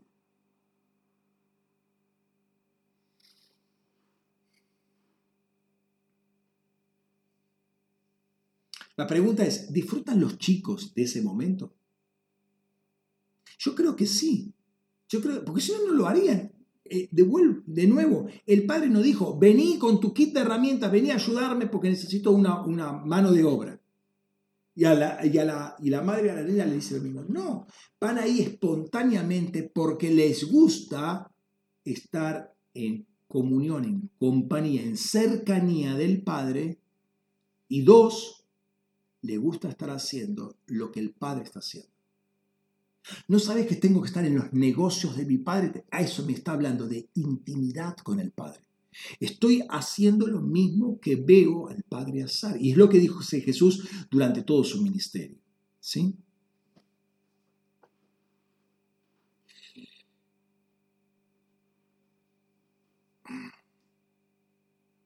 Ahora, los padres también les gusta que los chicos estén ahí al lado. Primero porque es un ambiente de seguridad, los da cuidado que no hagan nada raro, pero al mismo tiempo el padre está viendo cómo está creciendo, está teniendo sensibilidad de, estar haciendo lo mismo que. ¿Sí? Este, yo serrucho y el chico agarra el serrucho, yo martillo y el chico agarra el martillo. Está imitando. ¿Cómo no, cómo no se va a deleitar ese padre que lo vea al chico ayudándolo a papá? ¿sí? Em, esto mismo aparece en la vida en el Espíritu. El Padre se agrada que sus hijos pasen tiempo con Él, pasen tiempo dialogando con Él. Y Él, mientras tanto, nos va a ir dando el crecimiento. El Espíritu Santo nos, nos hace hijos. Mira, mira, mira esto. El espíritu que condujo al hijo, ¿sí? Hace y conduce a los hijos. Nos hace uno con y en el hijo. El espíritu que condujo al hijo hace y conduce a los hijos. Y nos hace uno con y en el hijo. No es un espíritu de esclavitud que nos hace, que nos dice, hace esto y hace aquello, y no te da las explicaciones de nada, sino el espíritu de filiación por el cual te acercas al Padre, estás con el Padre, clamas a Abba Padre, obras con Él, hablas con Él, pasas tiempos con Él. Déjame eh, cambiarte ahora un poco la escena. Cuando estuvimos en Israel hace un par de años, eh, fuimos a un lugar y el dueño era un argentino, ¿sí? Eh, judío, pero argentino, que tenía un, un, un, lugar donde hacía varias cosas, pero una de las cosas que hacía tenía una, una huerta controlada, bajo techo, de eh, tomates cherry. Los tomates cherry son de patente eh, israelita. Y este hombre eh, cultivaba tomates cherry y ahí no me acuerdo cuántos había, nueve, diez variedad diferente de tomates cherry. Nosotros conocemos, dos o tres, ¿no? Los, que son rojos y los que son amarillos. Pero después están los, los ojos, otros que son medio verdes, otros que son más alargados, unos que son dulces. Hay 8 9, ahora no recuerdo exactamente, pero había una buena variedad de, tomates. Ahí nos dije, plantas de 4 metros de altura, ¿sí? Eh, se entiende este, con, con este, el lugar estaba diseñado para poner tirantes y puedan enroscarse alrededor de esos tirantes verticales pero había tomates para tirar para arriba. O sea, quedé, quedé con la panza toda como una mora, ¿no? De, de, todos de todas las peritas, eh, perdón, de todas las, eh, de los tomates cherry, uno más rica que el otro. Al final uno se satura y no sabe qué está comiendo, pero era una delicia comer esos tomates cherry. Y además plantaban frutillas ellos, cultivaban frutillas. Pero además de todo eso, ellos tenían criaderos de palomas mensajeras. Y ahí vuelvo al tema original de las palomas. La paloma mensajera tiene una capacidad, la característica es la capacidad de orientación que tiene y la fuerza que tiene para volar, la velocidad que tiene para volar. Nos, nos había comentado este hombre que habían llevado a Chipre estas palomas mensajeras y al poco tiempo ya estaban de nuevo ahí en Jerusalén. Bueno, no era Jerusalén, era, no, me acuerdo qué, ciudad era. Eh, ahí en Jerusalén, en, Israel todo está cerca, ¿no? es un país muy chiquito. Pero eh, este, Chipre, la isla de Chipre, que está al sur de Turquía, al oeste del Líbano, Chipre está a 408 kilómetros en línea recta de, eh, de Jerusalén. Ahora, esto que parece sorprendernos como una paloma va a volar si no se cae al mar, porque en línea recta es eso, ¿no? Si no se cae al mar. ¿Cómo va a volar tanto una paloma mensajera? Bueno, no te sorprenda, la paloma mensajera puede volar de 700 a 1000 kilómetros en un día a una velocidad media de 90, kilómetros por hora. Tiene un plumaje, desarrollado, tiene unos músculos desarrollados, tiene una, una aerodinámica muy desarrollada, como para eh, eh, hablar de esto. El punto es, más allá de las características de, físicas de la paloma, el punto es que la paloma conoce su nido. La paloma conoce dónde fue criada. Entonces, no importa dónde esté, va a volver al nido, va a volver a su lugar de eh, crianza. Entonces, el Espíritu Santo te va a guiar al seno del Padre. O sea, siempre te va a guiar a Él. Y eso es, nuevamente, la vida en el Espíritu. Es decir, eh, ser guiado por el Espíritu es ser guiado al Padre y permanecer. ¿Por qué? Porque el Espíritu Santo vive vive en Dios. ¿Sí? Entonces nos va a guiar a cada uno de nosotros. Ahora, la paloma, la paloma tiene enemigos. Fíjate lo que dice Pablo. Pablo dice en, Filipe, en Efesios 4:30, no está ahí, después lo vamos a ver en todo un contexto, dice, pero no entristezcáis al Espíritu de Santo de Dios, con el cual fuisteis sellados hasta el día de la redención. ¿Cómo uno entristece al Espíritu Santo. El Espíritu Santo puede ser entristecido y puede ser apagado.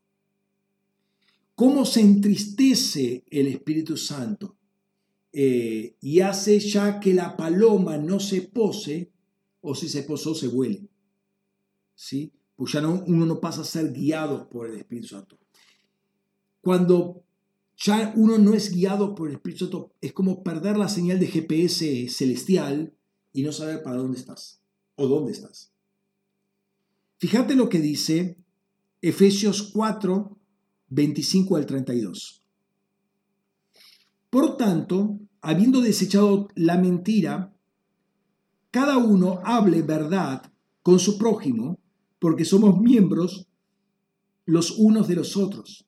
Airaos, pero no pequéis. No caiga el sol sobre vuestro enojo, ni deis lugar al diablo. El que hurtaba no hurte más, sino que trabaje haciendo con las propias manos lo bueno para que tenga que compartir con el que tiene necesidad. Ninguna palabra dañina salga de vuestra boca, sino que eh, sea sino la, la buena para la necesaria edificación, que dé gracia a los oyentes. Y no entristezcáis al Espíritu Santo de Dios, con el cual fuiste sellados hasta el día de redención. Sea quitada de vosotros toda amargura y enojo, grito, ira, grito y maledicencia y toda malicia. Sed benevolentes unos con otros, compasivos, perdonándoos unos a otros, eh, como también Dios os perdonó en Cristo. Entonces la mentira el perder los estribos, el mantenerse enojado o el irse a dormir enojado, el dar lugar al diablo, el hurtar, el, no trabajar, el no usar las manos para lo bueno, para compartir con otros, comentarios que no edifican, murmuraciones, maledicencias, mentiras, calumnias, chismes, críticas, etcétera, etcétera. Todo eso entristece al espíritu. Entristece al espíritu amargura, envidia, griterío, maledicencia, malicia. El no ser compasivo, el no perdonar, entristece. Y uno pierde la señal de GPS. No sabe para dónde va. Pero también a esto habría que agregarle otras cosas que hacen a apagar el espíritu. Se apaga la lámpara. La estrella deja de brillar. Primera de Tesalonicenses capítulo 5, los versículos 12 al 22 dice, Y os rogamos, hermanos, reconocer a los que trabajan entre vosotros y, quienes, y tienen cuidado de vosotros en el Señor, y que os amonestan, que os tengáis en alta estima con amor a causa de su obra. Vivid en paz los unos con los otros Hermanos, también os rogamos, amonestad a los desordenados, animad a los desanimados, dedicaos a los débiles, sed pacientes con todo. Mirad que ninguno pague al otro mal por mal, sino procurad siempre lo bueno, eh, los unos para los otros y para todos.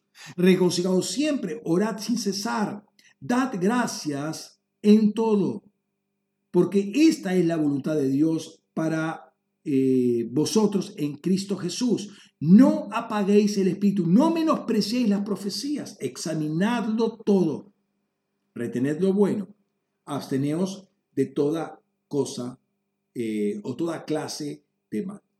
Entonces, el no reconocer a los que trabajan en medio de nosotros, los que tienen cuidado de nosotros, los que nos amonestan, los que nos dan palabras, los que nos dan consejos, los que están trabajando en sanar a las personas, en darle sanidad, darle una dirección, darle los elementos, eh, es decir, los que nos ministran, los que nos dan un consejo, una palabra, una exhortación.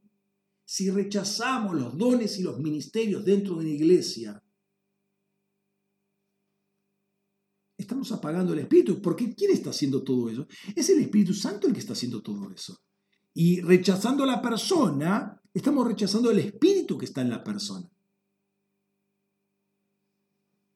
El pagar mal por mal, el no buscar lo bueno, eh, aunque los otros nos hagan mal, el no orar, el no ser agradecido, el despreciar las profecías el despreciar una intercesión que está dando, está viniendo palabra de parte de Dios. No puedo despreciarla sin causar un efecto colateral que es eh, apagar el espíritu. De nuevo, el Espíritu Santo conoce su nido. Él fue enviado a cada uno de nosotros para sellarnos como personas del Espíritu. Y como el Espíritu conoce su nido, va a llevarnos al Padre. ¿Sí? Por la gracia de Dios, el Espíritu vino a nosotros. No podemos disfrazarnos de espantapájaros y particularmente de espantapalomas. Si sí tenemos que espantar a cuanta ave aborrecible hay porque son demonios, pero no al Espíritu Santo. Y si Dios hizo de nosotros un nido para el Espíritu Santo, es para que Él more en nosotros, para que se sienta cómodo, pero como somos un espíritu con Él, eh, va a juntar las dos partes. Dios y nosotros nos vas a hacer uno en el espíritu. Como les dije, las palomas tienen un sentido de orientación muy fuerte. ¿Sí? Y no importa eh, cuán lejos esté, va a volver al sonido. Lo aplicamos a nosotros. No importa qué tan extraviados estemos eh, en la vida, ¿sí? El Espíritu Santo si somos un sellado de Dios, nos va a agarrar y nos va a llevar al Padre. ¿Por qué? Porque Él conoce el camino. El Espíritu Santo conoce el camino. Y lo mismo podemos decir nosotros cuando por alguna razón, sí, en la vida queremos apartar, apartarnos, queremos irnos, queremos, eh, ya no doy más, mucha tarea, mucha obra, mucha presión, mucha obligación, mucha revelación. Eh, cualquier excusa que nosotros queramos poner, el Espíritu Santo nos va a decir, no, calmate, tranquilo, y nos va a dar ganas nuevamente de, orar, nos va a dar ganas nuevamente de adorar a Dios. Eso lo está haciendo el Espíritu Santo, lo está acercando nuevamente al nido. Hermanos, tenemos que, eh, que aprender a tener comunión con el Espíritu Santo, a conocerlo, saber cómo eh, actúa, cómo es Él. ¿sí? No podemos trabajarlo todo hoy. Estamos hablando, de, este, de este capítulo de Romanos 8, de los versículos que vimos del capítulo 8. Hay muchas cosas ahí, pero que son cosas que nos van a abrir el corazón. Eh, lo que nos abre el corazón es estar, a ver, lo digo de esta manera, en el palomar. Estar en el nido donde está el Espíritu Santo. Ahí lo conocemos inclusive al Espíritu Santo en su nido, en su intimidad, pero ese nido sabemos que es Dios mismo. ¿sí? El Padre y el Hijo enviaron al Espíritu Santo y el Espíritu glorifica al Hijo, el Espíritu Santo nos trae. Tenemos que aprender esto por experiencia y no por eh, conocimientos. ¿sí? El siervo, el esclavo, el que se mueve por órdenes, el de, los mandamientos externos, ¿sí? Eh, em, quizás no tiene ningún interés en conocer al Espíritu Santo.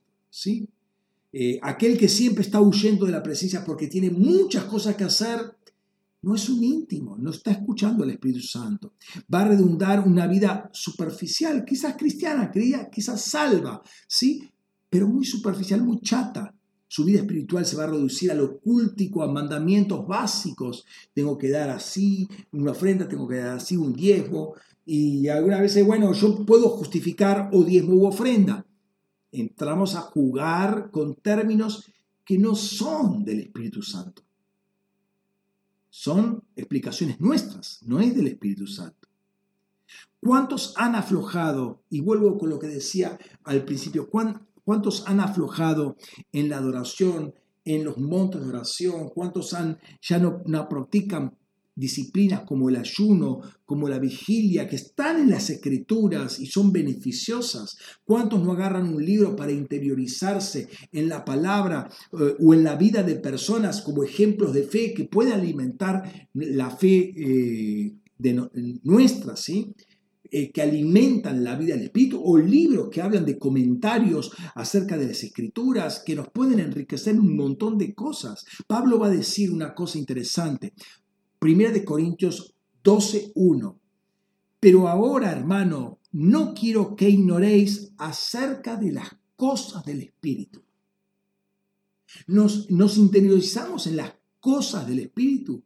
Jesús va a decir, en la casa de mi Padre me estar, en los negocios de mi Padre me es necesario estar. ¿Por qué me buscan en cualquier lugar? ¿Por qué no me buscan donde yo tengo que estar, estar, estar en intimidad con el Señor? Estoy leyendo con respecto a un, tiempo del Antiguo Testamento. Estar en intimidad con el Señor.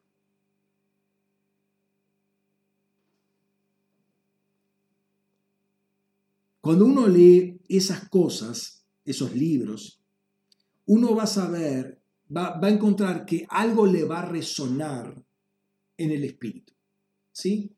Por ejemplo, supongamos una persona, es decir, en ese momento el receptor y el, transmisor y el receptor se acoplan. Una persona, por ejemplo, digamos, que tiene un llamado evangelístico. Entonces lee comentarios bíblicos Interesante, pero no, no les toca.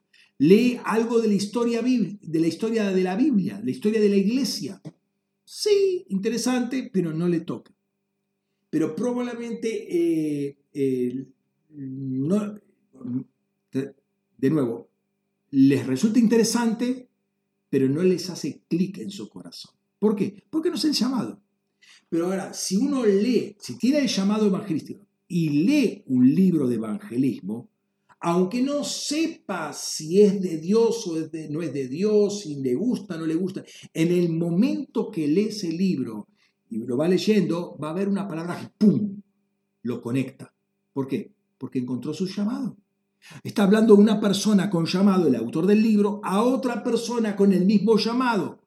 Se ejercerá en otro lugar, bajo otras circunstancias, pero es el mismo llamado. Entonces se activa algo, ¿sí? Entonces, de ahí en más, de ahí en más, uno se entrega. ¿Cuánto te entregas?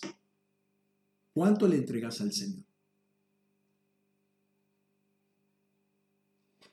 El Espíritu Santo que te llamó y te ubicó, ahora te va a guiar. Y ahora hay que dejarse guiar por Él. Eso es la vida en el Espíritu. Nosotros no somos esclavos del tiempo, ¿sí? no somos esclavos de un lugar físico. Jesús le va a decir algo a la samaritana. Fíjate, Juan 4, 21 dice, Jesús le dice, mujer, créeme, que viene una hora cuando ni en este monte ni en Jerusalén adoraréis al Padre. Versículo 23 y 24. Pero viene la hora, y ahora es, cuando los verdaderos adoradores adorarán al Padre en espíritu y en verdad, porque también el Padre quiere que lo adoren tales adoradores. Dios es espíritu y los que le adoran deben adorar en espíritu y en verdad. Ahora, notemos nuevamente, esto lo dice Juan.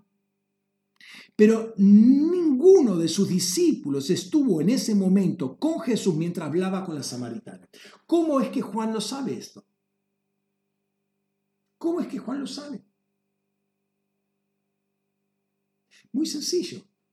Juan fue y le preguntó, Chiqui, ¿qué pasó con la samaritana? ¿Qué le dijiste que salió y vino todo el pueblo de Samaria y ahora todos creen? ¿Qué, ¿Cómo es que, que, surgió? ¿Qué, ¿Qué diálogo estabas teniendo? Ahora, los discípulos no dicen, no, no le preguntaron a Jesús esto. Porque si no, les hubiese llamado la atención y lo hubiesen escrito en sus evangelios, pero no está en ningún evangelio, solamente está en el de Juan. ¿Por qué? Porque el íntimo se lo preguntó. Juan es un íntimo. El domingo pasado les comentaba, el Señor nos entregó una palabra que la puse en el shofar. Eh, y es bueno prestar atención a, sus palabras. ¿sí? Eh, el despreciar la profecía es apagar al espíritu y eso implica perder el rumbo, perder el GPS, perder el rumbo estar en un campo y no sabes para dónde ir, qué, ruta tomar. Y eh, invirtamos tiempo en él y a la luz de lo que leíamos ahí en Primera de Tesalonicenses capítulo 5, mira el versículo 14 lo que dice, hermanos también os rogamos, amonestad a los desordenados, anima, animad a los desanimados, dedicaos a los débiles, sed pacientes con todo. Te animo a que te ordenes, que ordenes tus caminos, que ordenes tus emociones, que ordenes tus pensamientos, eh, tus pasiones, tus tiempos, tu agenda, tus prioridades, tu temor de Dios, tu forma de hablar, tu forma de comportarte, las decisiones que tomas, ordénalas. ¿Es el Espíritu que te está guiando? En, la, en lo que vos, cuando vos hablas o te comportas así, ¿es el Espíritu que te está guiando? Si estás demasiado, perdón, si estás eh, desanimado, te animo a que vuelvas a escuchar al Espíritu Santo y empiezas a actuar conforme dice la palabra. Joel 3.10 dice, diga al débil, fuerte soy. Ahí es una, declaración que tenés que hacer, diga el fuerte soy. Pero hacer la declaración, soy fuerte, soy fuerte, soy fuerte, pero entendiendo que sos fuerte, no es que a ver si, a ver si alguien me tira una soga, a ver si alguien me tira una hamburguesa, a ver si alguien... Hermano, sé fuerte. Declaralo y créelo. Y ahí vas a ver, como dice Isaías 40, 29, Él fortalece al cansado y acrecienta el, el valor eh, el vigor, perdón, del que, al, al, que no tiene. Y ahí vas a entender, junto con eh, lo que entendió Zacarías y Zorobabel. Dice, así que respondió y me explicó. Dios da explicaciones. Esto es la palabra de Yahvé, eh, perdón, esta es la palabra de Yahvé para Zorobabel, no con ejército ni con fuerza, sino con el espíritu, dice Yahvé Sebaot.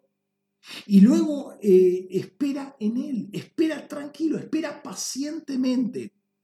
Dice en Isaías 40, 31, pero los que esperan en Yahvé tendrán nuevas fuerzas, remontarán vuelo como las águilas, corren y no se, cansan, no se fatigan, andan y no se cansan. O como dice David, pacientemente esperé a Yahvé y se inclinó hacia mí y oyó mi clamor. Me hizo subir del pozo de la desesperación y del lodo cenagoso. Asentó mis pies sobre la roca y afirmó mis pasos. Puso luego en mi boca un cántico nuevo, alabanza a nuestro Elohim. Verán muchos y temerán y confiarán en el Yahvé. Cuán bienaventurado es el varón que puso en Yahvé su confianza, que no mira a los soberbios ni a los que se desvían tras mentira. David era un íntimo. David era un íntimo. Isaías era un íntimo. Hablábamos de la paloma. ¿Sabes que la paloma tiene enemigos? ¿Sabes cuál es el enemigo de, la paloma? El enemigo natural. Es el gavilán o el halcón. Sí, el halcón es un, águila más chiquita, ¿no? Pero el halcón es un animal muy interesante también de examinar. ¿sí? Tiene un perfil aerodinámico muy, muy, eh, muy interesante. Tiene un pico al estilo pico de, águila, pero más, más pequeño, las garras muy poderosas. Y él puede, eh, es muy rápido, él puede elevarse a una gran altura e irse en picada contra una presa que está volando y los puede agarrar en el aire. Y llegan, se han calculado que llegan hasta en, caída, ¿eh? Eh, llegan a, andar hasta 400 kilómetros por hora, por hora. O sea, ¡boom! La, eh, la, presa no tiene forma de escaparse. Está el impacto. Primero el, el, golpe, ya el golpe te desnuca, ¿no? Imagínate un ave, una paloma volando eh, tranquilamente en el aire y viene, Le, le pega con todo, ya la desnuca y la tira al piso y ahí la picotea mal, la sujeta con sus garras y se la come. ¿Sabes una cosa? En Egipto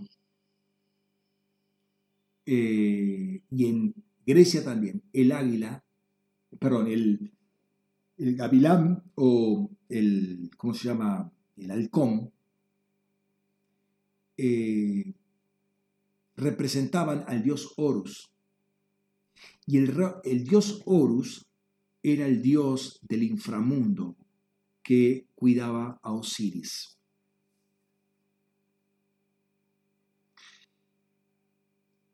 ¿Qué me está diciendo esto? Me está hablando del, enemigo de, del Espíritu Santo. La carne, el, pensar, el tener los pensamientos de la carne, me lleva a la muerte, me lleva a las cosas del inframundo. Y el gavilán o el halcón golpean de repente. Entonces, no, nota el paralelo. Eh, el vivir eh, pensando en las cosas de la carne eh, te puede dar un golpe de repente y que te saca, te saca del, del cuadrilátero. El creyente es mejor que el, incrédulo, obviamente, por lejos. El discípulo es mejor que el creyente. Pero Dios se da a conocer y revela su corazón a los íntimos. Dios te llama a ser un íntimo del Señor. Así que yo te animo a que Eh, no, hay, no, hay, posibilidad, hermanos, de, ser eh, un íntimo del Señor si no queremos pasar tiempo con Él. Y el no pasar tiempo con Él no es simplemente, bueno, soy un creyente, eh, no, no un 100%, es un 83%. E, ese 17% que te falta puede ser muy doloroso porque es la puerta o la ventana que el halcón necesita para entrar es muy agudo. Tiene una visión muy, muy, muy, muy refinada. Y viene... Ese sí trabaja con toques. Pero más que toques son golpes. Y son golpes mortales. Cerra tus ojos un momento.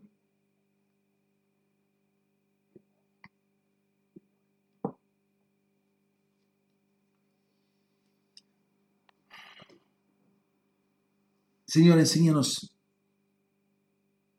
y guíanos para tener tiempos de intimidad cada vez mayor. Al tener tiempos de estrechez contigo.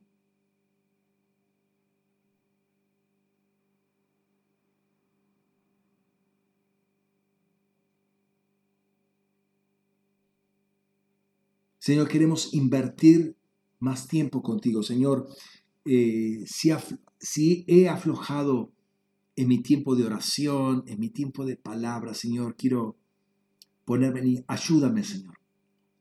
Tu espíritu me guía a la cruz.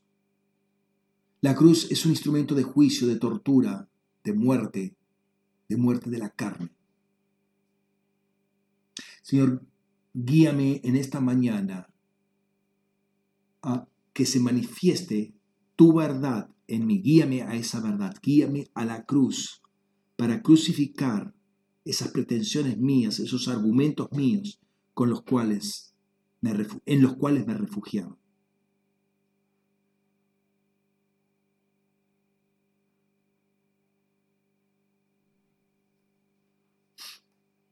Señor, oro para que eh, mi hermano, mi hermana que me está escuchando, desarrolle un hambre y una sed por estar con Él.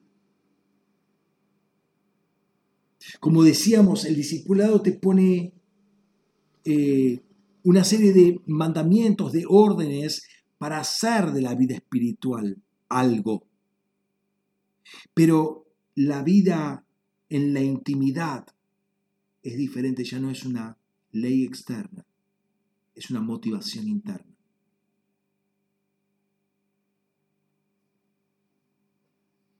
Señora, eh, ayúdanos a, a que tu agenda sea la nuestra.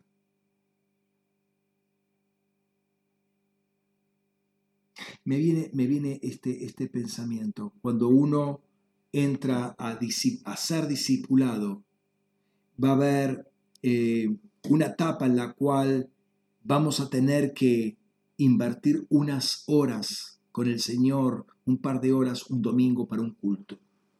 ¿Sí? El siguiente paso es, eh, ya no, no entrego un par de horas al día, sino ya entrego el día. Ya no pongo una agenda para hacer, no, este día, después del culto voy a hacer esto, después voy a hacer esto, después voy a hacer aquello, y, me pongo una agenda de trabajo para, para, el, para el domingo. Un primer paso de intimidad te vas a dar cuenta que Él pone la agenda para el domingo.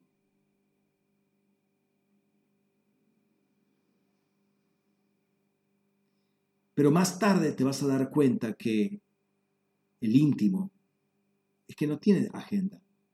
Mi agenda es estar con Él. Ese es el íntimo. Mi agenda es estar con Él. Y hacer lo que Él me dice. Y, y pasar tiempo con Él. Así que yo te animo, hermano, a que puedas retomar tu vida en el Espíritu y estar sensible y consciente de lo que es la vida en el Espíritu. No es estar de culto en culto, no necesariamente.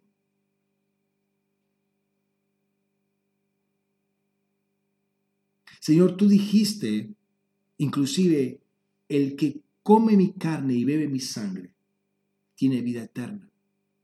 Y tú revelaste una, tremenda eh, eh, palabra ahí en eh, Juan capítulo 6, cuando hablas del,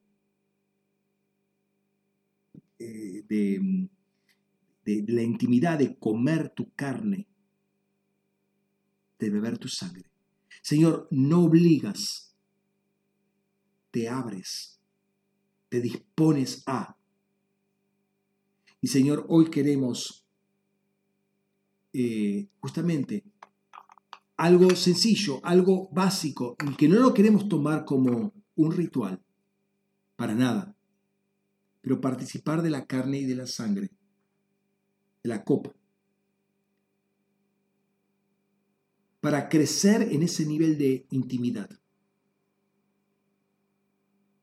Señor, Quiero bendecir este pan y bendecir esta copa, porque es para mi salvación. Pero para entrar en una, en una dimensión nueva, una atmósfera nueva, una, un, perfil nuevo de lo que es la vida en el Espíritu.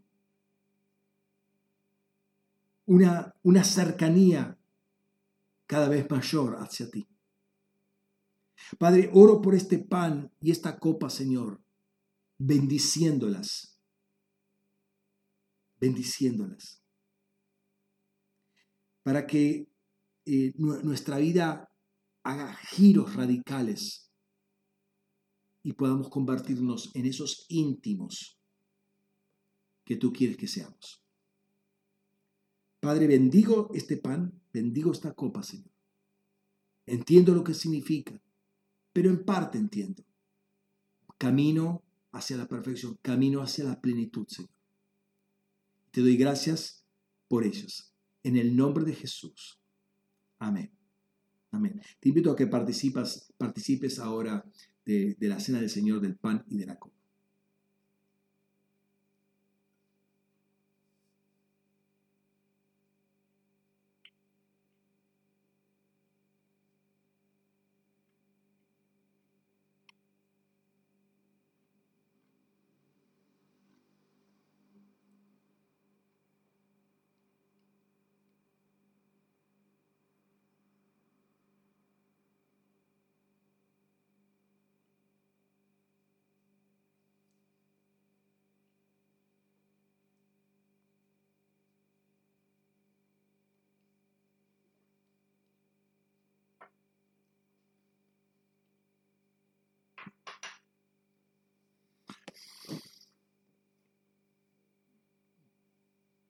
Amén.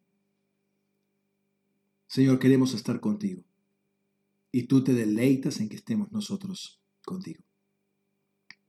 Queremos tener tus pensamientos, andar en tus caminos, aprender de ti en todo momento.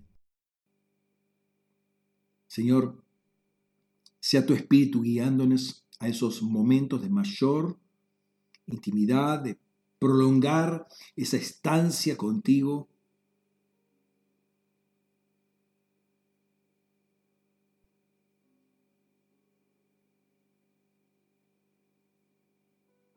Señor, queremos disfrutar y aprender lo que es la vida en el Espíritu. No queremos recitar de memoria cosas que no entendemos. Queremos eh, hablar de lo que vivimos. Queremos conocerte, conocer tu corazón. Señor, eso no se logra leyendo libros.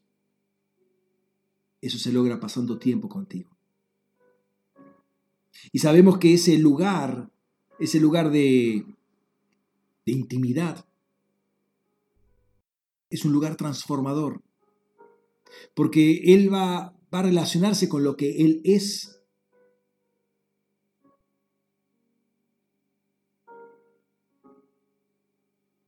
Señor, queremos aprender cada día más de ti, Señor. Guíanos, Espíritu Santo, te necesitamos. Muéstranos al Hijo, háblanos de lo que escuchas hablar al Padre y al Hijo. Queremos aprender de ti, Señor. Ya no es una obligación, ya es nuestro deseo de estar contigo. Y, no, y enséñanos, Señor, a, no estar dependiendo de, un, cronograma, de, de una agenda personal donde no te contempla o si te contempla te, te de horitas como para ocupar un lugar diferente a los demás días. Que sea el domingo un día de que tú pones la agenda. Tú pones la agenda, Señor, en este día. Y pronto te vas a dar cuenta que Él pone la agenda de todos los días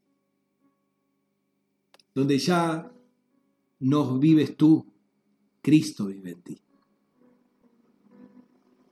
Eso es la vida en el Espíritu. Eso es la vida eterna. El conocerlo a Jesucristo y al Padre. Amén, Señor. Queremos que sea así, Señor.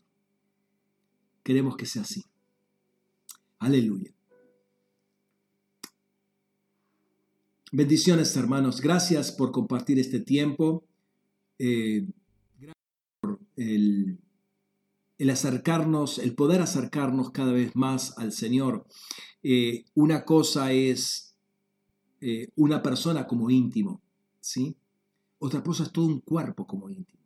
Qué, qué poderoso que puede ser una congregación íntima, íntima. ¿sí? Que lo busca uno individualmente, cada uno, pero después que toda la congregación está ahí, está ahí a los pies del Señor o en el seno mismo del Padre, junto en ese nido del Espíritu Santo, estar ahí, estar ahí. Qué poderosa que puede ser la, autoridad, la revelación que tiene esa iglesia. Hermano, te dejo acá. Dios te bendiga ricamente. Eh, Toma la agenda que el Espíritu Santo te está dando en este día, implementela en tu vida y nos encontramos el domingo que viene, Dios mediante, o si no es antes, eh, compartiendo del Espíritu Santo. Dios te bendiga. Chao.